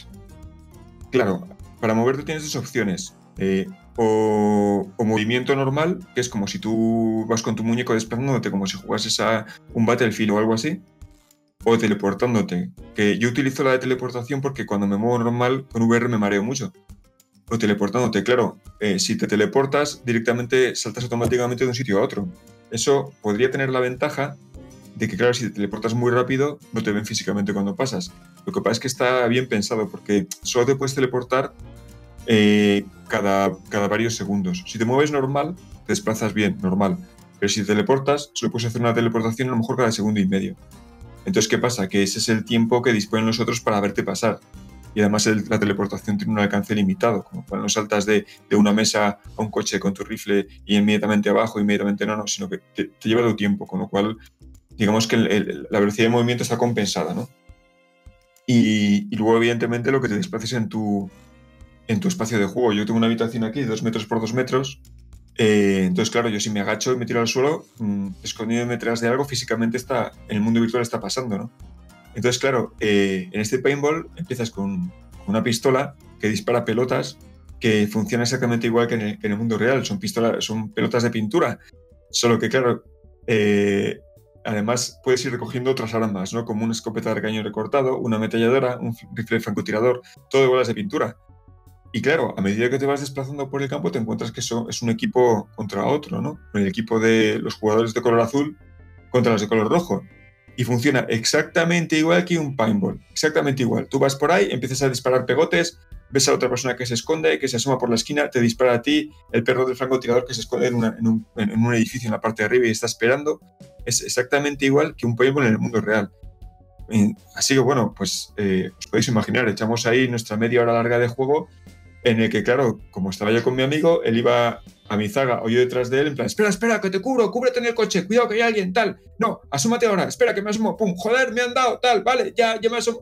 Y toda esa misma dinámica de juego, claro, imaginaros esa, esa dinámica en, en- un juego tipo Battlefield en Red o, o, bueno, un, un Call of Duty como los que ahora o estos juegos ya en los que juegas 100, 200 jugadores a la vez, es tremendo, pero cuando es VR y estás dentro, claro, la tensión y, y la experiencia es- está muy, muy, muy, muy amplificada, ¿no? Entonces, oye, pues es, un, es una experiencia muy chula y un juego muy divertido que, que- que merece la, la pena probar, entre otras cosas porque es gratuito, ¿no? Y, y- y, bueno, la experiencia es muy, muy, muy grata, ¿no? El, el- el rato que pasas es muy chulo. Y, Oye, y- Fer, una pregunta. eh, por lo que veo en sus anuncios, es, eh, está preparado también para ellos, para Steam, Oculus, que es la que tienes tú, y PlayStation. Eh, ¿tiene, ¿Tiene crossplay? Porque si lo tiene, mm, me lo descargo y te vuelo la cabeza con mi, creo. móvil. cuando creas te reto a, eh, probarlo. Eso creo, creo que sí, creo que sí. ah, pues Porque además son juegos muy, muy, muy. O sea, son juegos que mecánicamente son muy sencillos. Entonces, mm, está, está chulo. ¿Vale? O sea, yo os digo que pro- yo no probé muy poco y lo, que probé fue el paintball y que me, me dejó. Como juego es muy simple, pero al ser en red y estar con gente y estarte gritando con un amigo y te cubro la espalda, te venga, vamos para adelante, no sé qué, corre, cuidado que vienen, tal, pues eso le da un, un- un- un- un punto de, de- de diversión altísimo, ¿no? Porque, claro, cuando eh, como pasa en este mundo y empezó a pasar ya en los 90 o a principios de, de siglo, cuando empezaron a aparecer los primeros juegos online, que se empezaron a compartir con amigos, la experiencia cambia absolutamente, ¿no? Pues en el mundo virtual pasa igual. Pasar, pasar de la soledad con compañía es una, es una pasada, ¿no? Este, mm, bueno, y otro juego que estuve probando, este solo lo estuve probando eh, porque al final resulta monótono, pero es interesante porque eh, se llama el Trickster VR eh, Dungeon Crawler y este reproduce un gauntlet, pero en el mundo virtual. Es un juego en el que tú vas, simplemente eres un, un- eres un guerrero que se desplaza por mundos generados de forma procedural, eh, aleatoria, ¿vale? Eh, de fantasía, de puro Dungeons and Dragons, que consiste básicamente en, en- te vas moviendo por, por pequeños laberintos o por pasillos que mezclan ruinas con bosques, con cuevas, con puentes, todo muy fantástico medieval. Y hay, y con objetivos que se van, digamos, generando eh, aleatoriamente, ¿no? El objetivo siempre es llegar a la meta y mientras vas por el camino en, el Dungeon Crawler te vas encontrando eh, enemigos, enemigos que saltan de una especie de globo aerostático fantástico o enemigos que van saliendo de las cuevas, eh, que son además enemigos de, diferente eh, dureza y que hacen diferentes acciones, enemigos que te atacan a distancia, que te atacan cuerpo a cuerpo, que te atacan con magia, etcétera, ¿no? Tú como guerrero de un dungeon, porque básicamente entras a patadas, como es tradición, este, vas armado hasta los dientes y, es muy gracioso porque, claro, llevas un arma de largo alcance, que inicialmente es un arco, un arco que tienes que manejar como tal. Eh, luego, una espada, que efectivamente tienes que manejarla como tal, que puede ser espada y escudo, o un puño de puñales que llevas en la cintura, o a lo mejor un, un- papiro con un, pergamino, con un hechizo que llevas también en el cinturón. Siempre, claro, imaginaros esto, pero visto desde dentro. Es decir, tú estás dentro del dungeon, miras tu alrededor y ves el dungeon, miras y ves a tu compañero, por cierto. Yo veía a mi amigo cómo iba andando por subiendo por las escaleras diciendo, pues gritándome, venga, vamos a- para arriba, yo te cubro desde ahí arriba y tú les atacas y yo le disparo con mi arco. Venga, va, voy por ellos. Y ¿Y el lag, ¿y el lag cómo es? pues es, no, no hay, o sea, funciona muy bien, muy bien, muy bien, muy bien. O sea, el lag no hay. El, es, es, o sea, la, eh, digamos que el seguimiento está hecho súper bien, súper bien.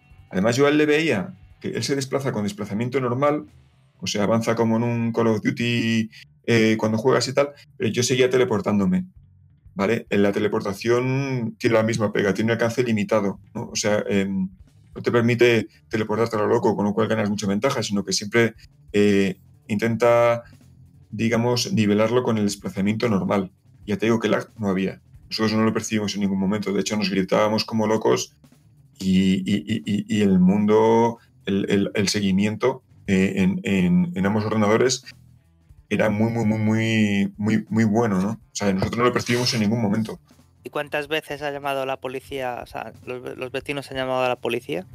Pues eh, la verdad que no sé si dimos mucho tiempo porque eh, yo, yo ya consigo manejarme sin golpear la pared y la mesa. Ya, ya he cogido ese, ese instinto. Pero, Fer, ¿dónde han quedado aquellos tiempos del Carnage? Ahí tirando Sí, no, cosas. no, y claro, rompiéndola. como, como yo he pasado por ahí, ya, ya consigo manejarme adecuadamente. Bueno, adecuadamente. O sea, no destrozo las cosas y además ya cuando empiezo aparto las cosas de mi alcance. La que, la que ahora le dado por jugar al Beat Saber es a, a mi chica y ella sí que mete tortas a las paredes. Eh, Te voy a poner también a ti la- el sonidito de las monedas, de la tragaperras. Ya has metido el Beat Saber una temporada después. Muy bien, Fer. Aquí cada uno vamos metiendo los nuestros. Sí, el Elite Beat Saber Dangerous, como Ahí sabéis. está. Venga, clink, clink. Y Yo juego a ese precisamente en la oficina porque tenemos más, más espacio en casa, no asumo. Asumo que no puedo jugar. A ver, a ver, Víctor, esto dilo, dilo en, eh, dilo en sí, sueco para tus jefes suecos, por favor, díselo, por favor. En Finlandia, perdón. en Eh, finlandés. acabas de, hacer un incidente Sí, internacional. sí, sí. Acabo de cometer O sea, oye, Víctor, en finlandés. Dínoslo en finlandés para que sepamos mandar a tus jefes finlandeses que juegas en la oficina al Elite sí, sí, pues, pues lo saben y alguno ha jugado, o sea que no- No me jodas. Dejo- venga ya. yo, yo- yo dejo, dejo las cuestas ahí para que quiera jugar. Yo he oído leyendas, digo leyendas de la, de la oficina en Estocolmo, eh, de lo que tienen en la planta de arriba y de la sala de juegos de la oficina de Estocolmo. Cuando estuve en la oficina de Estocolmo yo no, no llegué a verla, pero he oído leyendas sobre esa sala de juegos llena de PlayStation. Joder, a mí no me contéis estas cosas. En mi trabajo solo hay ordenadores y archivos. No me jodas. Y látigos. Y látigos, sí.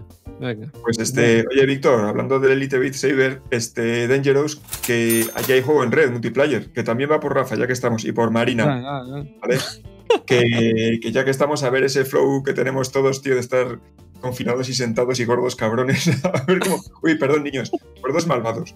Eh, eh, y vagos, que a- hay que ponerse en forma, así que eso a haber que probarlo, ¿eh?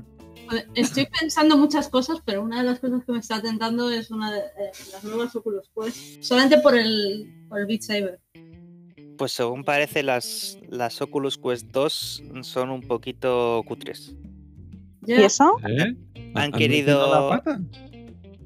Eh, a ver, han querido decir que eh, lo van a hacer, va a ser todo maravilloso y por mm, 299 dólares euros. Eh, no se puede. No da. ¿qué- qué no, puede- no, qué- no qué da. petición hay que hacer para que la tecnología baje tanto de precio, tío? Pues, eh, pues han, han tirado de lo más cutre que se podía hacer todo, claro. Y según parece, según. Yo no los he probado, pero los, los expertos dicen que se han pasado. O sea, que está bien, que el concepto está bien, que. Bueno, que va. o sea, digamos, la tecnología es, es la mejor que hay y todo lo mejor, pero que al final, eh, estas, este modelo en concreto han tirado demasiado por lo. Por, por ejemplo, la construcción suena más plasticorra, eh, los, los mandos son peores. to- Todo han querido ahí economizar al máximo para poder decir que las venden a, a 299. Me gozan un poco porque yo no quiero soltarme tanta pasta. Solamente para jugar al Beat Saber. Pues, pues mm, vamos, o sea, ese es el mínimo, el legal. o sea, con, con cualquier otra cosa, vamos, te multiplica por, por 10 ese precio. Yo el otro día probé unas profesionales de 10.000. Joder, Sí, y, y bueno, ¿Y qué eh, ne- pues necesitaba dos Nvidias eh, para ella sola, con dos cables, porque claro, con un cable no da. pero eso, ¿qué resolución te da? Porque yo ahora mismo tengo eh, un, un HD, o sea, un mega por ojo, mil por mil. Pues en total esto tenía 5K por ojo. Ah, ya, ya he simplificado, tío. que eran, eran eh, tiene eh, 4K para el centro y luego un K proyectado para los lados. O sea, en cada ojo, en cada ojo al- o sea, son dos paneles independientes y eso, y en cada ojo eh, tiene 4K en el, en el centro y un K proyectado para los lados. Mm. Y el peso, 4 kilos, 5, Pues 6. pesa, eso te iba a decir, pesan un. pesan, pesan, pesan- a ver, pesan, considera- considerablemente más que, más que las mías, pero, eh, a ver, eh, este, esta, eh, se usan para esto, para, para entrenamiento de aviones, sobre todo. Una, una cosa, eh, aparte de la resolución, que es espectacular, ¿qué field of view tiene? Porque, o sea, Pues yo-. No, no sé cuánto, pero todo, evidentemente. ostras, o es que es un tema que a- a- lo mío son 110 grados y es como ver el mundo por unas, con unas gafas de bucear. A ver, esto, como digo, estos son, son para aplicaciones profesionales, o sea, no son para, para juegos. No son para aficionados profesionales, ¿no? No. Ya. Y eso, y y pues me enseñó y me dijo, pues mira, estos valen 10.000 pavos. dije, pues muy bien. Me parece, me parece bien. Y sobre todo eso, que no solo era eso, sino que necesitabas dos tarjetoides Nvidia, o sea, una Nvidia para cada ojo, básicamente. Porque claro, generar 5K por dos, pues, pues cuesta un, un puñado. Y eso, y aparte, y tenía un refresco que era insano, no sé si eran 120 o algo así, no sé, una porrada. Y claro, dices, pues bueno, pues así lo pagas, claro. Pero también te digo, si, si luego el, el avión no se estrella, pues oye, eso que, que te has llevado, ¿sabes? Está bien, está bien pensado. chulo, qué chulo, sí, señor. Pues nada, pues para el próximo episodio de deberes, eh, que alguien se compre las Oculus Quest 2 y nos las compare con las 1 y, y ya así vamos viendo a ver qué modelo nos compramos. Bueno chicos, hasta aquí hemos llegado, después de que Fer nos estuviera contando sobre Trickster y sobre Rec Room, que sigo diciendo que te voy a volar la cabeza desde mi móvil de quinta generación eh, a tus VR. Y bueno, bueno, esperamos, eh, hasta, aquí lo, hasta aquí llegamos, como os he dicho antes. eh, esperamos que os haya gustado este regreso a la temporada 10, ¿vale? Y que eh, pues dentro de poquito nos sigáis otra vez en nuestro episodio 56, que esperamos que llegue prontito, ¿vale? Nada más por nuestra parte, nos vemos, nos escuchamos en el próximo episodio. Chao. Chao, chao, chicos. Un abrazo, Mipels. Adiós. Chao, gente. Un abrazo a todos. Hasta la próxima. Nos vemos en la isla.